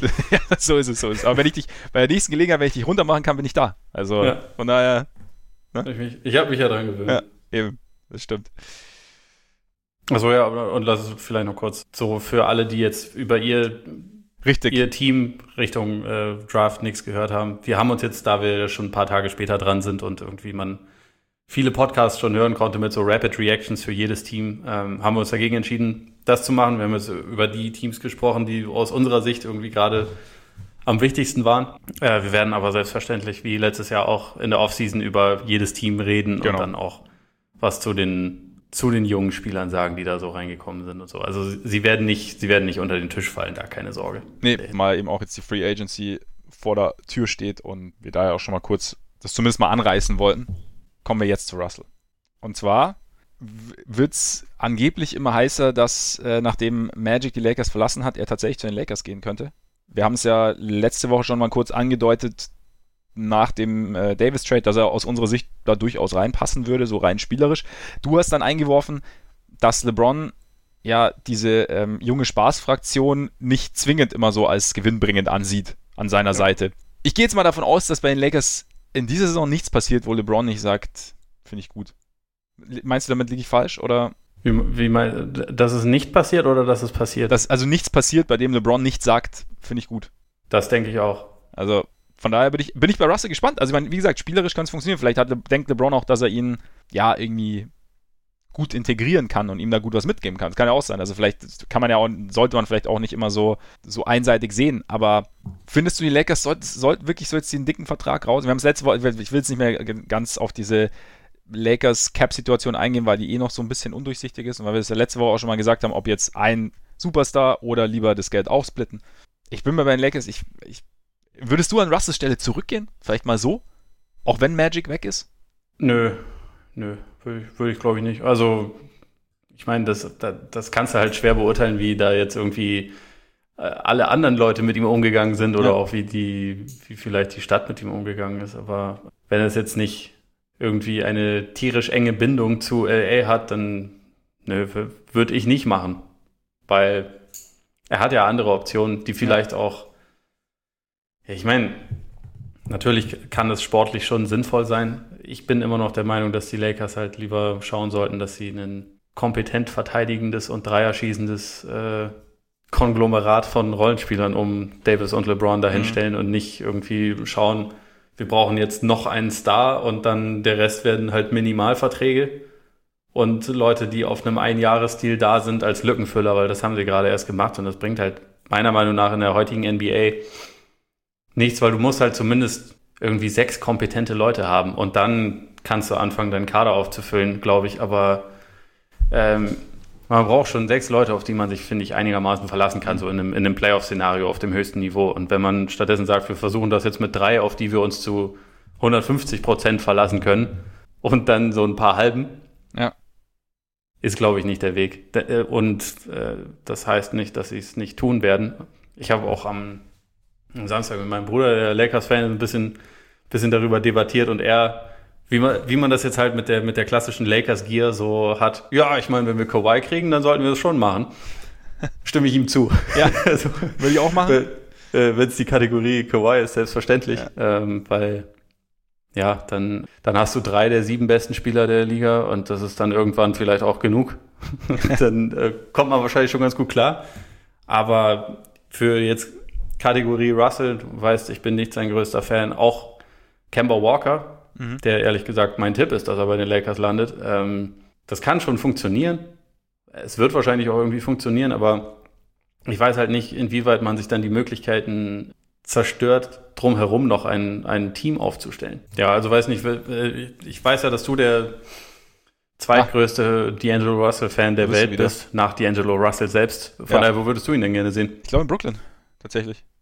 Ich sehe ihn eigentlich am liebsten bei den Nets, weil ich, bei Kyrie kommen wir gleich noch dazu, ich, ich, also Kyrie ist der bessere Spieler, aber ich glaube einfach, dass Russell mit dieser ganzen, mit dem, was sie sich aufgebaut haben, einfach besser nach, nach Brooklyn passt als Kyrie und dieses Konstrukt mit Russell und vielleicht dann noch einem zusätzlichen Free Agent stabiler und auch eventuell potenziell erfolgreicher wäre als mit Kyrie.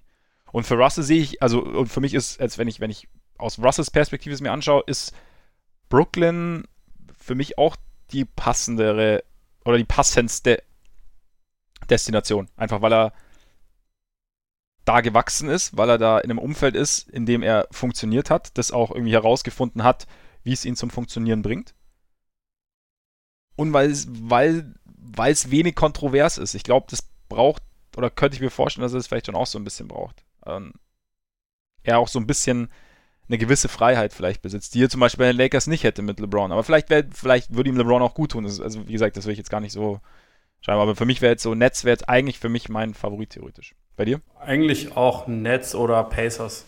Könnte ich mir auch noch ganz gut vorstellen. Weil das einfach ein, ein interessanter Backcourt wäre, in dem auch seine Schwäche in der Defense, ja. glaube ich, ein bisschen besser kaschiert werden könnte. Ich meine, bei den mhm. Pacers stehen eh ein paar Entscheidungen an.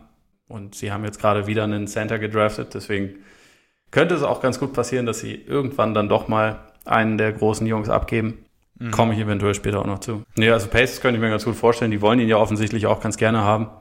Ich meine, letztendlich ja. hängt es halt davon ab. Ich glaube, wenn äh, die Nets halt Kyrie holen, dann wird Russell selbstverständlich gehen und dann hat er ein paar Optionen. Also, ob das jetzt die Lakers sind, die Pacers, die Timberwolves, wollen ihn ja angeblich auch versuchen irgendwie zu bekommen. Stimmt, ja. Was halt ganz lustig wäre. Also, er und äh, Towns sind ja offensichtlich auch ganz gut befreundet, aber ja, ich glaube, das ist halt die Frage. Ich, wahrscheinlich müsste Minnesota dafür ja Andrew Wiggins irgendwie loswerden und wie das gehen soll, ohne dass man dafür alles andere Positive, was man hat, mit in den Trade hineinpackt, damit einem irgendjemand diesen Spieler abnimmt, äh, wird wahrscheinlich relativ schwierig. Aber ich glaube, Russell wird halt auf jeden Fall Optionen haben. Ist halt interessant. Also es gab ja jetzt auch dann schon ein paar Berichte dazu, dass die Nets halt sich nicht so sicher sind, ob sie Kyrie auf jeden Fall haben wollen oder nur dann, wenn er jemanden mitbringt, der besser ist als er. Mhm. Und ich glaube, die Option, dass er jemanden mitbringt, der besser ist als er, ist arg geschrumpft. Also es kommt eigentlich nur darauf an, ob man Jimmy Butler für besser hält als ihn, was man wahrscheinlich tun kann. Aber Kawhi, es würde mich arg wundern, wenn er nach, nach Brooklyn geht. Warum? Weil ich glaube, die Entscheidung fällt zwischen den Clippers und den Raptors. Also einfach, also aufgrund der anderen Teams jetzt nicht auf. Genau, also ja. für ihn gibt es ja, bei den Clippers ist das klare Argument Hormst, sein mhm. Team, brutal. Bei den Raptors ist das klare äh, Argument, äh, sie haben ihn, also ich meine, wir, wir, wissen alle, was für die Raptors spricht, sie sind gerade Meister geworden und sie haben ihn, sie haben ja. ihn ganz gut beschützt.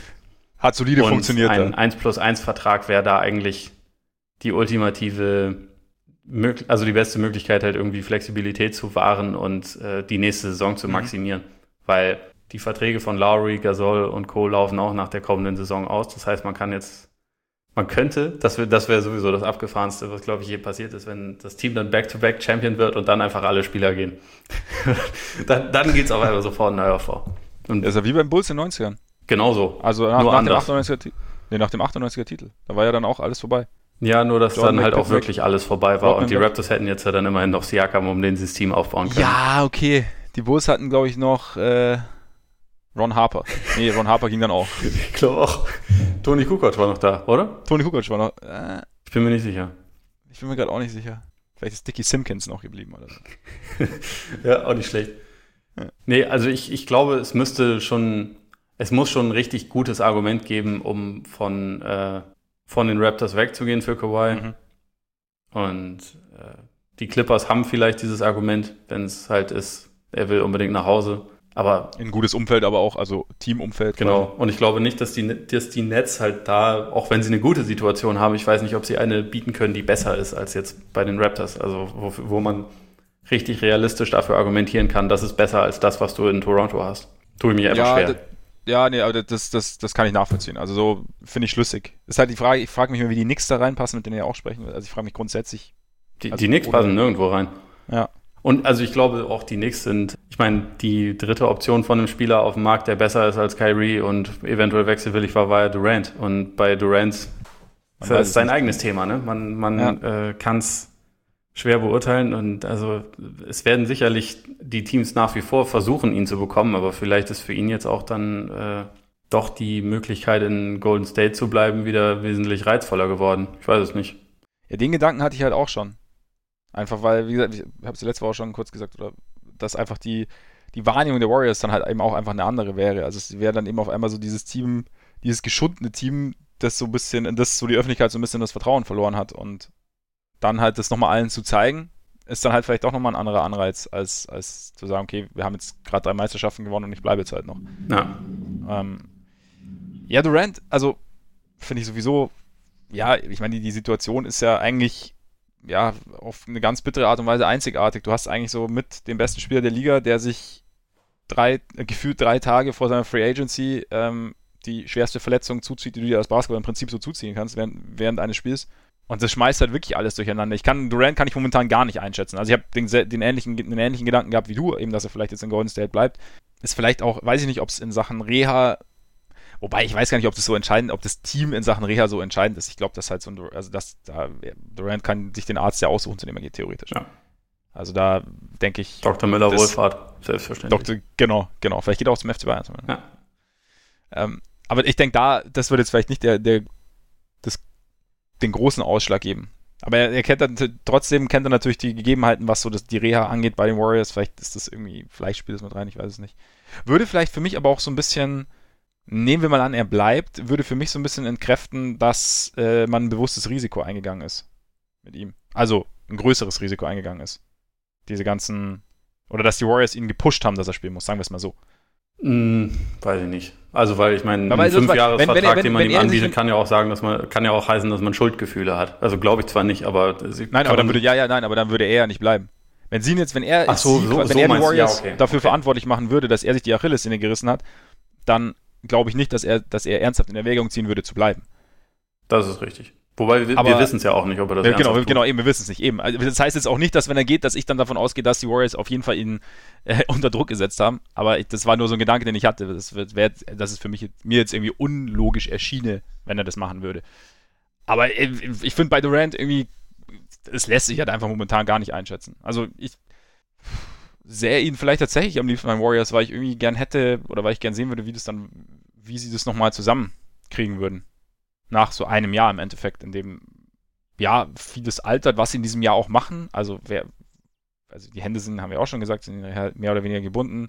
Welche, was machen Curry und Green in dem Jahr, was man dann vielleicht auch dann, wenn Thompson und Durant zurückkommen, was man dann weiter anwenden kann, wie, wie kann man die Idee weiter drehen, nachdem man jetzt auch gesehen hat, dass halt, wenn es so top-heavy ist, dass es schwierig ist, vielleicht kann man, dass man das Spiel ein bisschen anders aussieht. Also fände ich irgendwie eine ganz interessante Konstellation. Du? Ja, oder nix. Ich, mu ich muss echt sagen, nach allem, was bei den Knicks so, so abgeht, ist irgendwie.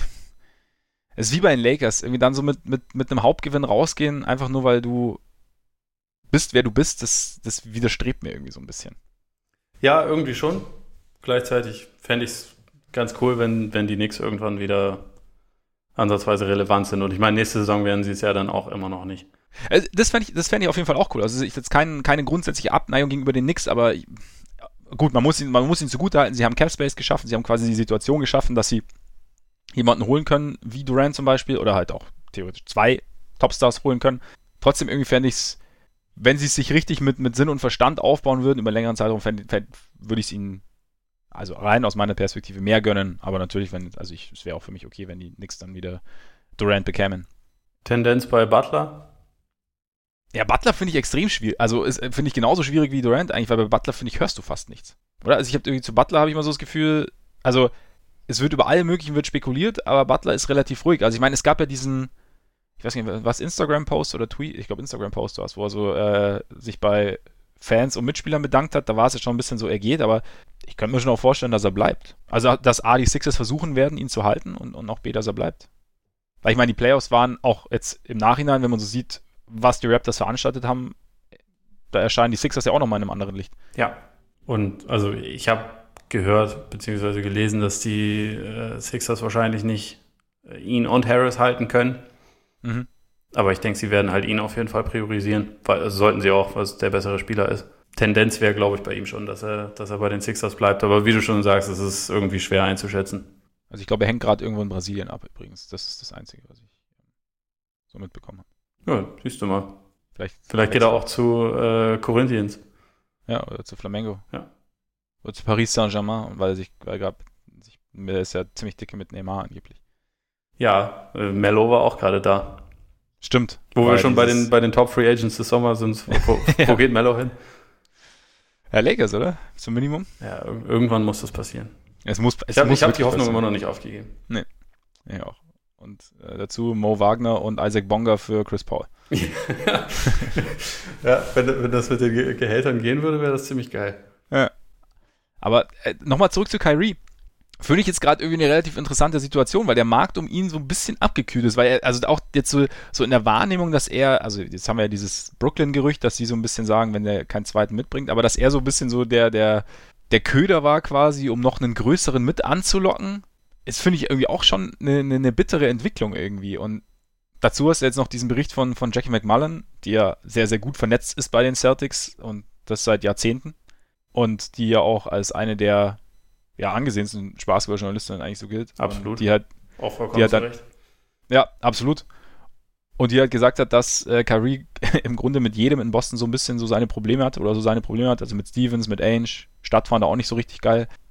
Ich meine, die Frage ist, was man daraus macht. Es ging in, Cleveland ging es auch nicht so richtig cool zu Ende. Es gab auch, es gab auch Probleme. Klar liegt irgendwie die, die, die Vermutung nahe, dass dann irgendwie, wenn es dir, weiß ich nicht, zwei, zweimal passiert, so nach dem Motto, if you cannot spot the crazy person on the bus, you might be the crazy person on the bus.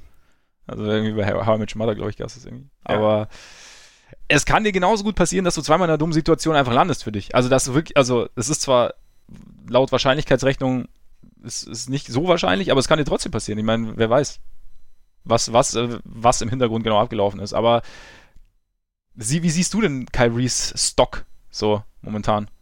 Ja, nicht, nicht mehr so hoch. Und das, das liegt, glaube ich, tatsächlich auch wirklich sehr an diesen ähm, Entwicklungen bei den, bei den anderen richtig guten Spielern. Einfach aus dem Grund, dass er hat in dieser Saison eindrucksvoll bewiesen, dass er halt den die Kopfschmerzen, die er verursacht, und das tut er meiner Meinung nach, und also das, das hat man in Cleveland relativ spät erst so richtig mitbekommen. In Boston hast du es jetzt diese komplette Saison über ziemlich gut mitbekommen.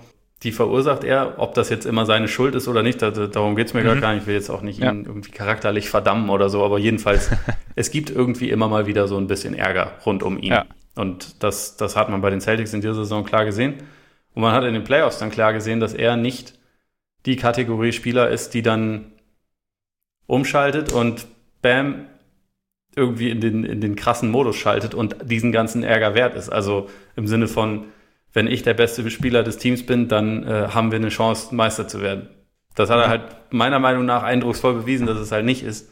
Ähm, in der Serie gegen, gegen Milwaukee, in der er wirklich einfach richtig schlecht war und auch keine keinen Weg gefunden habe, irgendwie diese, diese, ähm, diesen Negativtrend der Celtics irgendwie umzudrehen. Also seine einzige mhm. Antwort war, mehr zu werfen und als er dann nach wie vor nichts getroffen hat, am Ende nochmal zu sagen, ja, hätte ich wohl noch mehr werfen müssen. Womit wir wieder bei der Wahrscheinlichkeitsrechnung werden, weil irgendwann muss er ja dann fallen. Ja, genau. Nee, aber was, also das habe ich dir da dann auch schon gesagt, so Kyrie ist äh, super als zweite Option, aber als erste ja. Option wird er nie einen Titel holen. Das ist, glaube ich, einfach so. Und äh, mhm. das sehen natürlich die anderen Teams, die irgendwie Interesse an dem haben, auch. Und äh, die Nets werden auch, also ich meine, das, das Argument hast du ja auch über die letzten Wochen schon ein paar Mal vorgetragen, so die haben sich so eine positive, fröhliche Atmosphäre, so sehr professionell, alle mögen sich, alle äh, arbeiten hart und äh, keine Ahnung, stehen füreinander ein, haben sich halt irgendwie über die letzten Jahre aufgebaut und da bist du dann natürlich ein Stück weit vorsichtiger, wen du da reinholst. Und wenn jetzt mhm. die Ansage wäre, Kyrie kommt und mit ihm kommt dann übrigens auch Kawhi Leonard, dann, ja, natürlich, dann machst du das, weil ja. viel schneller, viel besser kannst du gar nicht werden. Nur wenn es halt Kyrie kommt und vielleicht irgendwer noch, aber vielleicht auch nicht, dann bist du da halt wahrscheinlich ein bisschen vorsichtiger. Also finde ich auch ehrlich gesagt verständlich. Deswegen, im Moment hat es ja fast ein bisschen den Eindruck, als würde ihm am Ende, nachdem vor ein paar Wochen es hieß, er hat jetzt bei den Celtics alles eingerissen und die Celtics sind komplett am Arsch, dass seine Lage vielleicht auch nicht mehr so geil ist, aber ich meine, natürlich wird er trotzdem irgendwo unterkommen und auch einen Maximalvertrag bekommen. Also da braucht, da braucht man natürlich ja. nicht drüber reden, aber vielleicht ist die Situation nicht ganz so ideal für ihn, wie das äh, vor ein paar Wochen noch aussah. Ja, witzigerweise finde ich irgendwie, oder auch traurigerweise, er hat sich ja damals als so Gerüchte aufkamen, Durant irgendwie Richtung Richtung äh, New York und dann, ja, Kyrie möchte mit Durant spielen, die wollen beide zu den Knicks gehen und, und so. Da, er hat sich ja da schon ein bisschen drüber aufgeregt, dass sein Schicksal so mit, anderen verknüpft wurde, auch nachdem Anthony, nachdem Anthony Davis dann Trade gefordert hatte, dass dann direkt Kyrie ins Spiel kam. Und dass man direkt gesagt, ja, Kyrie dann, also Davis kommt nur nach Boston oder kann sich nur vorstellen zu bleiben, wenn Kyrie da ist und so. Und interessanterweise ist aber jetzt, scheint jetzt das einzutreten, dass irgendwie Kyries Schicksal dann doch irgendwie an jemand anderem noch mithängt. Ja. Also, dass wenn er eben Durant nicht mitbringen kann, dass dann auch das Interesse an ihm nicht ganz so hoch ist. Oder Kawhi, wobei ich nicht weiß, also ob jetzt Kawhi davon träumt, mit Kyrie zusammenzuspielen oder ob jetzt Kyrie und Kawhi so wahnsinnig dicke sind. Also ich Durant glaube, das war immer so ein bisschen die Hoffnung, weil Kyrie halt als jemand gilt, der unter den unter den NBA-Spielern sehr beliebt ist und mhm. der halt auch, also ich meine, mit Durant ist er auch offen sehr gut befreundet, ja. aber äh, ich glaube, man, äh, Teil dieser Kalkulation war schon immer, andere NBA-Spieler mögen Kyrie, vielleicht wollen sie ja. mit ihm zusammenspielen, nach dem ja. Motto. Wie, wie immun dann jemand wie Kawhi dafür ist, das, äh, ist, ich meine, das ist eh schwer einzuschätzen. Ich, ich würde jetzt auch nicht Eben, denken, genau. dass dem wichtig ist, wer in seinem Team ist. Oder also ob, ob jetzt jemand wie Kyrie in seinem Team ist oder nicht, aber äh, wer weiß, ich meine, bei Kawhi kannst du eh relativ wenig. Schwer zu lesen. Ja. Auch wenn es schon so wirkt, als hätte er im Moment relativ viel Spaß. Ja, das, das auf jeden Fall. Also er, er wirkt extrovertierter als je zuvor. Ja. Also von daher, er scheint vielleicht, vielleicht wird er noch zum großen Entertainer. So in Wahrscheinlich, also wie, wie er seine eigene Lache imitiert hat auf der, auf der ja, Meisterparade war, war auf jeden Fall schon relativ groß. Auf jeden Fall. Ähm, aber würdest du zum Beispiel als Team sagen, wenn, nehmen wir äh, jetzt du wärst jetzt die Nets und es würde heißen, okay, Kyrie kommt und Durant kommt auch. Also ist jetzt halt ein Jahr raus, du weißt nicht, was du bekommst. Würdest du es machen? Ja, wenn Durant kommt. Dann ja. auf jeden Fall. Also im Endeffekt hat sich gar nicht viel geändert, man weiß nur nicht halt, ob Durant noch so bereit ist, irgendwo anders hinzugehen. Ja. Ja, okay. Quasi. Wo, wo säst du denn Kyrie gern? Nicht in Boston. Nee. Phoenix. Damit endlich äh, Devin Booker mal einen defensiven Kettenhund an seiner Seite hat. Absolut. Ähm, ich habe ich hab nicht wirklich ein Wunschteam für ihn, aber äh, ja, Phoenix wäre doch lustig. Lust, lustig wäre es auf jeden Fall, aber das finde ich bei Kyrie tatsächlich irgendwie auch schwierig, dass, dass da wirklich ein Team zu finden, wo du sagst, okay, da passt er jetzt irgendwie perfekt rein. Ich meine, das mit Boston ist auch einfach, es ist vielleicht auch einfach so der letzte Eindruck, der hat irgendwie so komplett den Bach runterging am Ende und man ihm da irgendwie auch halt eine Mitverantwortung zuschreibt. Klar, ich meine, er war ja auch in einer sehr, sehr leitenden Position während der ganzen Geschichte. Von daher. Ich meine, spielerisch würde er bei den Lakers natürlich auch gut reinpassen. Ja, also ich habe mir dann manchmal denke ich mir auch, vielleicht läuft es darauf hinaus. Und von einer reinen Comedy-Perspektive aus ist das ja auch. ja. Wäre das ja auch brauchbar und damit kann ich immer viel anfangen. Deswegen, also da, ja. da, das wäre vielleicht, vielleicht ist das sogar mein Wunschziel für ihn. Ja, wobei ich bin halt, wenn man redet jetzt so drüber, so okay, das habe ich irgendwie letztens gehört, ähm, fand ich irgendwie auch plausibel, dass, ja, LeBron und Kyrie verstehen sich jetzt wieder ganz gut, das passt schon. Man versteht sich vielleicht auch besser, wenn man nicht jeden Tag aufeinander rumhängen muss. So ist es, genau. Das genau. kann ich also von uns beiden bestätigen. Ne? Ja, also früher, seitdem früher, als wir noch zusammen gearbeitet haben, haben wir uns regelmäßig gehauen, weil es ja. einfach nicht mehr ging. Und jetzt telefonieren wir halt einmal die Woche und einmal nehmen das Skype ist okay. Also das, das passt. Das reicht dann auch vollkommen. Ja, ja. ja? Also aber dann dicke. Ja. um ehrlich zu sein. Kommt, kommt auf die ja. Länge der Folge an. Ja, das stimmt, das stimmt. Manchmal, die, die hier wird schon wieder ein bisschen sehr lang, finde ich. Ja, ich habe auch den Eindruck.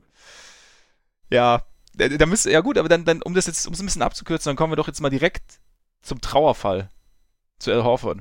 Alle dachten ja irgendwie, oder aus deiner Sicht drauf, weil alle dachten ja, okay, Made Wiesen, der Mann steigt aus seinem Vertrag aus, um dann halt ein bisschen längerfristig zu, zu unterschreiben, dafür geringeres Jahresgehalt, alles gut. In Boston sieht alles, Kyrie ist weg, kein der Störfaktor, einer der Störfaktoren ist weg und das, das ist jetzt alles ganz gut. Jetzt hat Al Horford, obwohl er natürlich mit niemandem verhandelt, weil man darf ja noch nicht verhandeln, anscheinend, anscheinend ein, ja, eine mehr oder weniger Zusage, dass er einen ziemlich dicken Vertrag bekommt vier Jahre und was war's? 112 angeblich. Ja.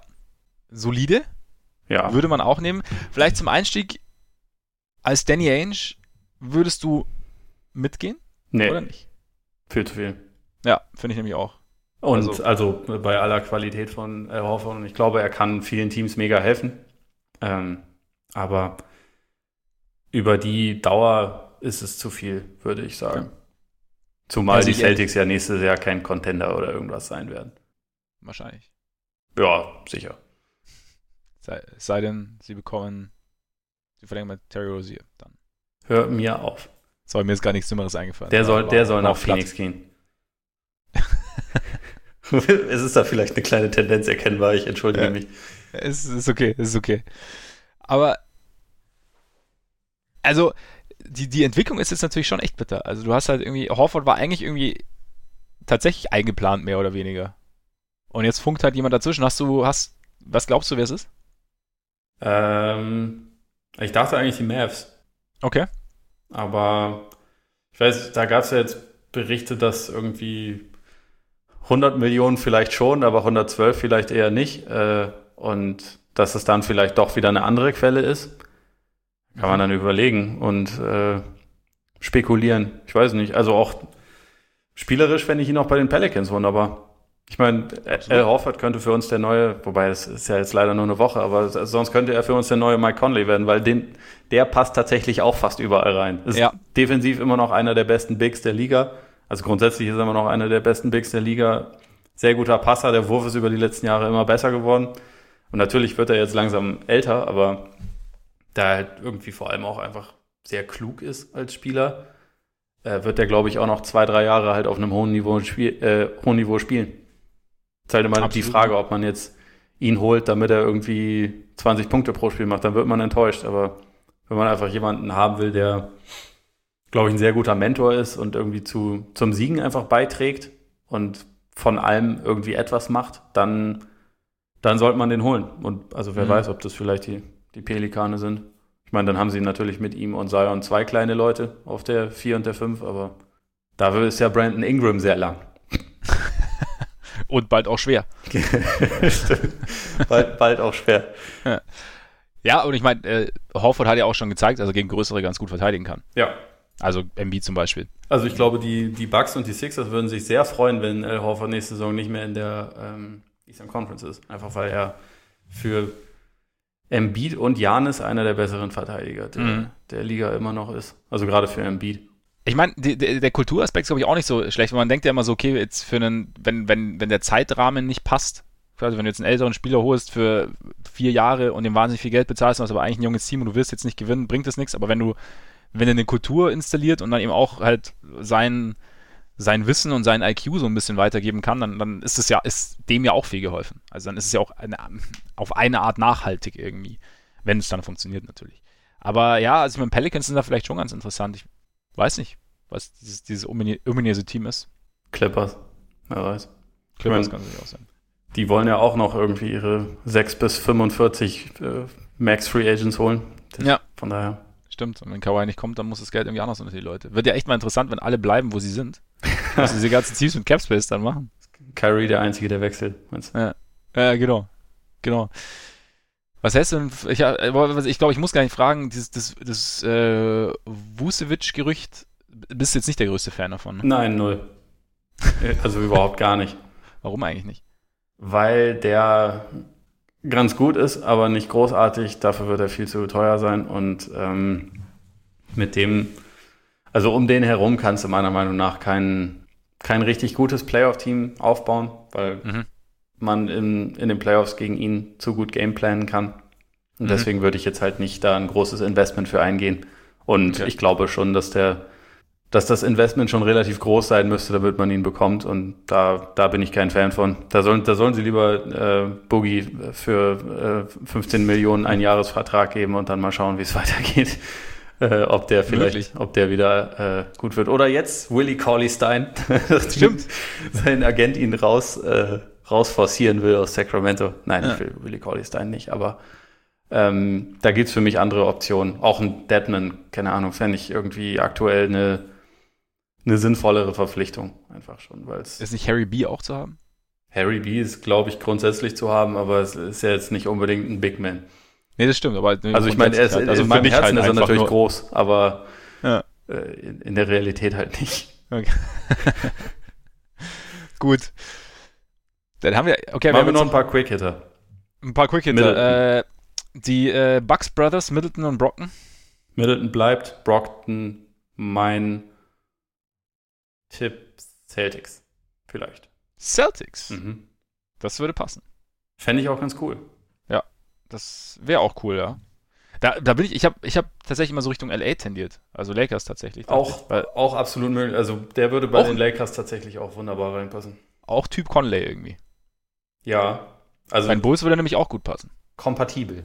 Ja. Bei, äh, bei Bulls, das wird nichts, glaube ich. Ich meine, das Einzige, was, was mich da davon abhalten würde, dem halt äh, ein, ein, richtig hohes Angebot zu machen, ist halt, dass es da schon gewisse Verletzungssorgen gibt. Aber, Aber hat er von dem, was er so jetzt schon mehr gehabt? Ja, er hatte am College schon, deswegen ist er auch ein Zweitrunden-Pick so. gewesen damals. Okay. Also äh, äh, mit dem Fuß irgendwie so eine, ich weiß nicht, ob es eine Fehlstellung war, aber auf jeden okay. Fall etwas, was ihn halt grundsätzlich da wahrscheinlich noch ein paar Mal beschäftigen wird. Aber so von dem, was er macht auf dem Feld, ich, bin ich sehr, sehr großer Fan von ihm. Und mhm. bei, den, bei den Bucks hat er ja auch in den Playoffs war er teilweise der zweitbeste Spieler bei denen. Und Obwohl er vorher lang verletzt war. Also ja. auch nochmal. Ja, bei den Celtics, also wer, also wenn du so sagst, wäre wär ein guter Trostpreis für die Celtics, finde ich. Also ich, ich, ich, es, es kann immer noch absolut passieren, dass die Celtics nächste Saison mehr Spiele äh, gewinnen als in dieser. Ja, also ich meine, das Team ist ja immer noch nicht, es ist ja kein mieses Team und vielleicht Tatum Brown wieder eine größere Rolle, also gerade Tatum ist vielleicht nicht schlecht und bei, bei Hayward, wie gesagt, muss man auch erst mal schauen. Scary Terry, der 40 Würfe pro Spiel nimmt. Endlich. ja, also endlich motherfucking Kascha. er muss endlich nichts mehr opfern. Absolut. Wäre Zeit. Ähm, ja. Ja. Harris. Ja, Middleton. Hä? Tobias Harris. Tobias Harris. Das ist die große Frage, ne? Irgendwie schon. Ich fände es ja ganz geil, wenn er auf Geld verzichten würde und zu, den, zu den Jazz gehen würde, aber das würde er wahrscheinlich nicht machen. Würde mich auch wundern. Aber ja, sportlich wäre es ziemlich geil. Ja. Würde mir auch gefallen. Sonst, wenn er nicht bei den Sixers bleiben kann, beziehungsweise wenn die Sixers nur einen von beiden halten wollen und Butler halten. Ganz kurz zu Butler übrigens noch, weißt du, was ein bisschen traurig ist? Das jetzige Bulls-Team würde theoretisch ganz gut zu Butler passen. also wenn du sagst, wenn du jetzt quasi Levine durch Butler ersetzt. Ja, können Sie mal Sign and Trade anfragen. ja, E-Mail ist schon raus. Ja. nee, aber das wäre jetzt, wär jetzt aber theoretisch so ein bisschen das Team gewesen, was, was halt zu Zeiten Butlers hätte auf dem Feld stehen sollen, zumindest von den, von den Typen her. Ja. Schade, ne? Schon. Äh, Harris, ich habe keine Ahnung. Wäre das einer für die Celtics? Ich glaube oh, wahrscheinlich richtig, ne? eher nicht, weil, weil Tatum wahrscheinlich langfristig auf die 4 geht. Die 4 muss, ja. Und äh, ja, ich meine, Harris bringt ja auch keine, keine Rim Protection oder irgendwas nee. mit. Von daher. Wo hättest du ihn gern? Ich hätte ihn tatsächlich auch sportlich am liebsten bei den, bei den Jazz. Ich weiß aber nicht, wie realistisch das ist. Ja, ich eben auch nicht, weil auf Geld verzichten. Das sagt ja auch immer so leicht, komm, verzicht mal auf 10 Millionen oder was auch immer. Pro Jahr. Keine Ahnung, was da ist der Unterschied. Ähm, Kebab? Äh, Kebab habe ich äh, bei den, bei den äh, Fakers eingetragen. Okay. Ich glaube nicht, dass, also ich, ich weiß es nicht. Weiß, es, ist, es, ist, es ist schwer. Es hängt da so viel in der Schwebe, aber ich glaube, er wird halt wechseln und entweder zu den Lakers oder zu den Knicks gehen. Okay. Ja, aber zu den Knicks. Ja, kommt halt aus New York. Wie man ja, gut, äh, okay. seit Jahren in jedem, in jedem äh, in, jedem Bericht oder in jeder äh, News über Kemba Walker lesen kann. Er kommt aus New York. Er kommt dort her. Ja. ja Anthony Davis kommt auch aus Chicago, hat auch keine Sau interessiert, vor allem nicht Anthony Davis. Also das, ist, korrekt. Weil, standen sie nicht mal irgendwann auf seiner komischen Liste drauf? Ja, aber ich glaube nicht ernsthaft. Nee, nee, nee, ich glaube, sie standen nicht mal drauf. Okay, bitte. Ich glaube, Milwaukee stand, glaube ich, drauf, aber die Bulls nicht. Ja, Milwaukee stand auf jeden Fall drauf. Ja. Ja, aber äh, Insofern wäre wär Brooklyn vielleicht auch interessant für Kebab. Ja, könnte auch passieren. Also den ist, also jetzt dann Russell könnte da natürlich nicht bleiben, aber dann wäre vielleicht auch noch eine ganz interessante Konstellation. Aber ja. Da können wir eigentlich jetzt zu den Bold Predictions kommen, würde ich sagen, oder? Ja, ich glaube auch. Nummer eins, Patrick Beverly wird über 13 Millionen Jahresgehalt bekommen. Das habe ich, da, ich habe da auch gehört, dass er teuer wird. Das hat mich ein bisschen traurig gemacht, weil es, er, hat, er hat ja schon so, er hat seine Liebe zu Chicago ja schon durchklingen lassen. Also tatsächlich. Also es gibt Zitate, wo er sagt, fände es irgendwie halt halbwegs geil, eigentlich in Chicago zu spielen. Ja, ich glaube, er wird eher bei den Mavs landen. Ja, aber eben an 13 Millionen, glaube ich, sollten die, also die Bulls haben, glaube ich, auch 20 Millionen Cashbase, glaube ich, aber ich weiß nicht, ob ich sie da, ob ich für Beverly 13 Millionen zahlen würde, aber ich, ich habe, also dazu meinen, meine Bold Prediction, das ist eine sehr, sehr Bold Prediction. Ich sage, Beverly oder Rubio landen in Chicago. Mhm. Und die Bulls kratzen an den Playoffs. Oha. So, wir machen auch schon Predictions für die kommende Saison. Ja, ist, ich wollte ich wollt noch, einen, wollt noch einen draufsetzen. Ich meine, da, da ist viel, viel äh, rosa-rote Brille. Das ist mir auch bewusst, aber ja. Ich möchte gern äh, einen Playmaker und ich möchte gern, ähm, und, beziehungsweise Beverly wird halt so ein bisschen, Also würde auf jeden Fall zu Jim Boylan hervorragend passen. Ja, und äh, würde auch neben Levine sehr gut passen, tatsächlich. Und äh, Kobe White könnte ja mit seinen 1,96 auch hin und wieder auf die 2 ausweichen. Man könnte also ein bisschen durchrotieren. Da ist noch Chris Dunn, der dann ja, wahrscheinlich würde dann gehen. Aber das wäre eine Variante und Rubio wird halt Playmaking bringen. Zwar kein Shooting, aber Playmaking. Und das, also du hättest offensiv mitunter wieder so ein bisschen, also was zum Beispiel die Shot Creation angeht, dieselben Probleme wie unter Dunn, aber du hättest halt einen Playmaker, was dem Bus halt fehlt, also ein bisschen eine ordnende Hand nochmal, was, was gut wäre. Und ich glaube, das Team hat schon irgendwie Denzel Valentine kommt ja zurück, der auch, also ich, ich setze nicht mehr die Hoffnung in Denzel Valentine, aber das Team hat irgendwie ein gewisses, ein gewisses Talent. Es ist noch alles sehr, sehr roh und es ist noch alles sehr, sehr in der Schwebe und es kann auch komplett nach hinten losgehen, aber ich, ich habe mich für den positiven, für die positive Einstellung entschieden. Mal was Neues bei dir. Ja. Ähm, macht mir Spaß. Zweite, Indiana wird Domantas Sabonis traden. Hm. Weil, also, wie schon gesagt, mit Goga Bitadze haben sie noch, noch einen Center geholt. Mhm. Turner ist schon unter Vertrag ähm, und im Endeffekt der, der wertvollere, weil komplettere Spieler, halt gerade defensiv. Ja. Äh, Sabonis wird nächstes Jahr Restricted Free Agent, also man kann, man kann jetzt schon eine Extension mit ihm aushandeln, aber also das heißt, er wird halt sehr, sehr bald sehr teuer und ich glaube, dann ähm, muss sich Indiana einfach langsam mal entscheiden und ich glaube auch, dass der Pick für Bitatze wahrscheinlich andeutet, dass sie sich schon darauf vorbereiten, dass sie halt diesen, diesen One-Two-Punch auf der Center-Position nicht mehr lange haben, weil bisher waren sie einfach nicht in der Lage, die beiden effektiv auf dem Feld zu kombinieren. Mhm.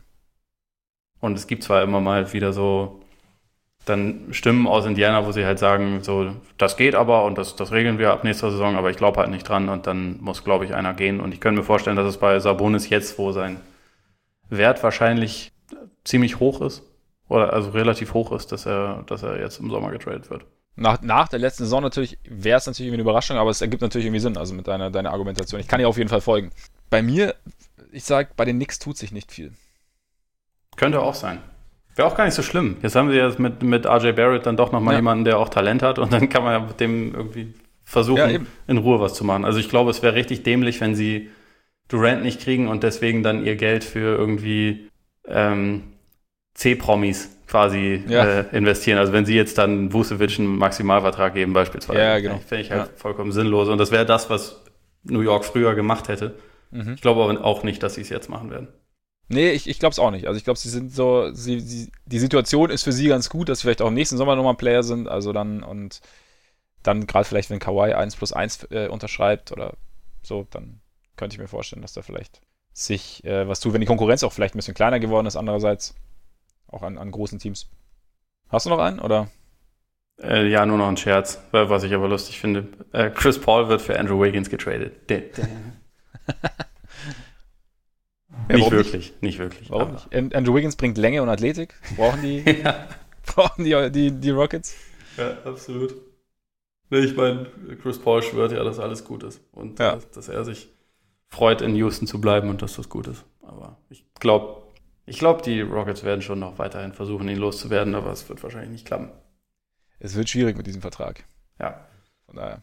Nee, ähm, der realistischere Trade, den ich mir vorstellen könnte von einem einigermaßen High-Profile-Spieler, wäre Steven Adams. Vielleicht nach Boston, ich weiß es nicht. Da gibt es ja angeblich zumindest loses Interesse daran. Und dass sie auf der Center-Position was tun müssen, ist eh klar, nachdem, nachdem Baines weg ist. Ja. Baines weg ist und Horford dann ja jetzt auch höchstwahrscheinlich weg sein wird. Ja. Ich weiß nicht, ob es dann Adams ist. Wie gesagt, ich, ich fände es lustig, wenn sie es einfach mal mit Boogie ausprobieren für eine Saison. Ja, ich, aber ich meine, warum nicht? Also ich meine. Kann man schon mal machen, ne? Ja. Hast du noch eine? Ich habe keine mehr. Na gut. Dann ist damit. Ich habe ja, ich habe ja ein bisschen äh, Respekt davor, vor der Free Agency grundsätzlich, weil Draft war jetzt schon so dermaßen konfus. Also ich glaube, ja. zwei Drittel der 60 Draft Picks wurden nicht von ihrem ursprünglichen Team gemacht. Mhm. Es gab unfassbar viel Bewegung, es ist auch teilweise vollkommen unübersichtlich. Ich kann mir vorstellen, dass so die ersten zwei Tage der Free Agency auch ungefähr so werden werden. Also, dass es halt sehr viel Chaos, sehr viel Konfusion gibt. Ich bin dann, also, es ist immer so ein bisschen zweischneidiges Schwert. Einiger, einerseits freue ich mich drauf und andererseits auch so, boah, ich bin auch froh, wenn das dann vorbei ist. Also, ja. unter anderem deshalb, weil dann direkt danach mein Urlaub anfängt und so. Und das, äh, ja. das das äh, braucht man dann auch. Aber ja, ja, ich glaube, ich glaub, das wird noch, werden, werden noch mal ein paar ziemlich wilde Tage. Ja, manchmal denke ich mir, es wäre eigentlich irgendwie ganz geil, äh, so eine Woche danach dann, also nach der ersten Woche einfach aufzuwachen und zu sehen, ah, okay, der ist jetzt da, der ist jetzt da und jetzt freue ich mich auf die neue Saison. Nicht ähm, die ganzen Gerüchte. Aber ich glaube auch, ich könnte mir auch vorstellen, also ich meine, so viele High-Profile-Player und dann noch irgendwie auch ähm, große Teams sind selten irgendwie in der Verlosung. Ja. Gleichzeitig. Also da und dann irgendwie noch so viel Zeug in der Schwebe und hin und her. Also es wird, ja, es wird wild, glaube ich auch. Von daher wäre es natürlich sensationell, wenn ihr nächste Woche wieder reinhört, weil vielleicht wachen wir, sind wir am Montag schon in einem neuen NBA, in einem neuen NBA-Zeitalter aufgewacht quasi. Wahrscheinlich. Vielleicht ist alles total wild. Vielleicht. Wahrscheinlich ist LeBron bis dahin getradet worden. Ja, eben, ich wollte gerade sagen. Vielleicht Trading Pelicans, Brandon Ingram, ähm, Josh Hart und Lonzo Ball für LeBron. ist wahrscheinlich. Ja. Nein, aber bleibt gern dabei. Vielen Dank, dass ihr diesmal zugehört habt. Auch äh, vor allem vielen Dank, wenn ihr bis zum Ende zugehört habt. Wir sind jetzt schon wieder relativ lang unterwegs. Und erzählt es gerne weiter, wenn es euch gefällt. Abonniert uns, schreibt uns Rezensionen, schreibt uns auch so an und ähm, genau, hört gern wieder rein. Nächste Woche, wenn wir uns wieder zusammensetzen.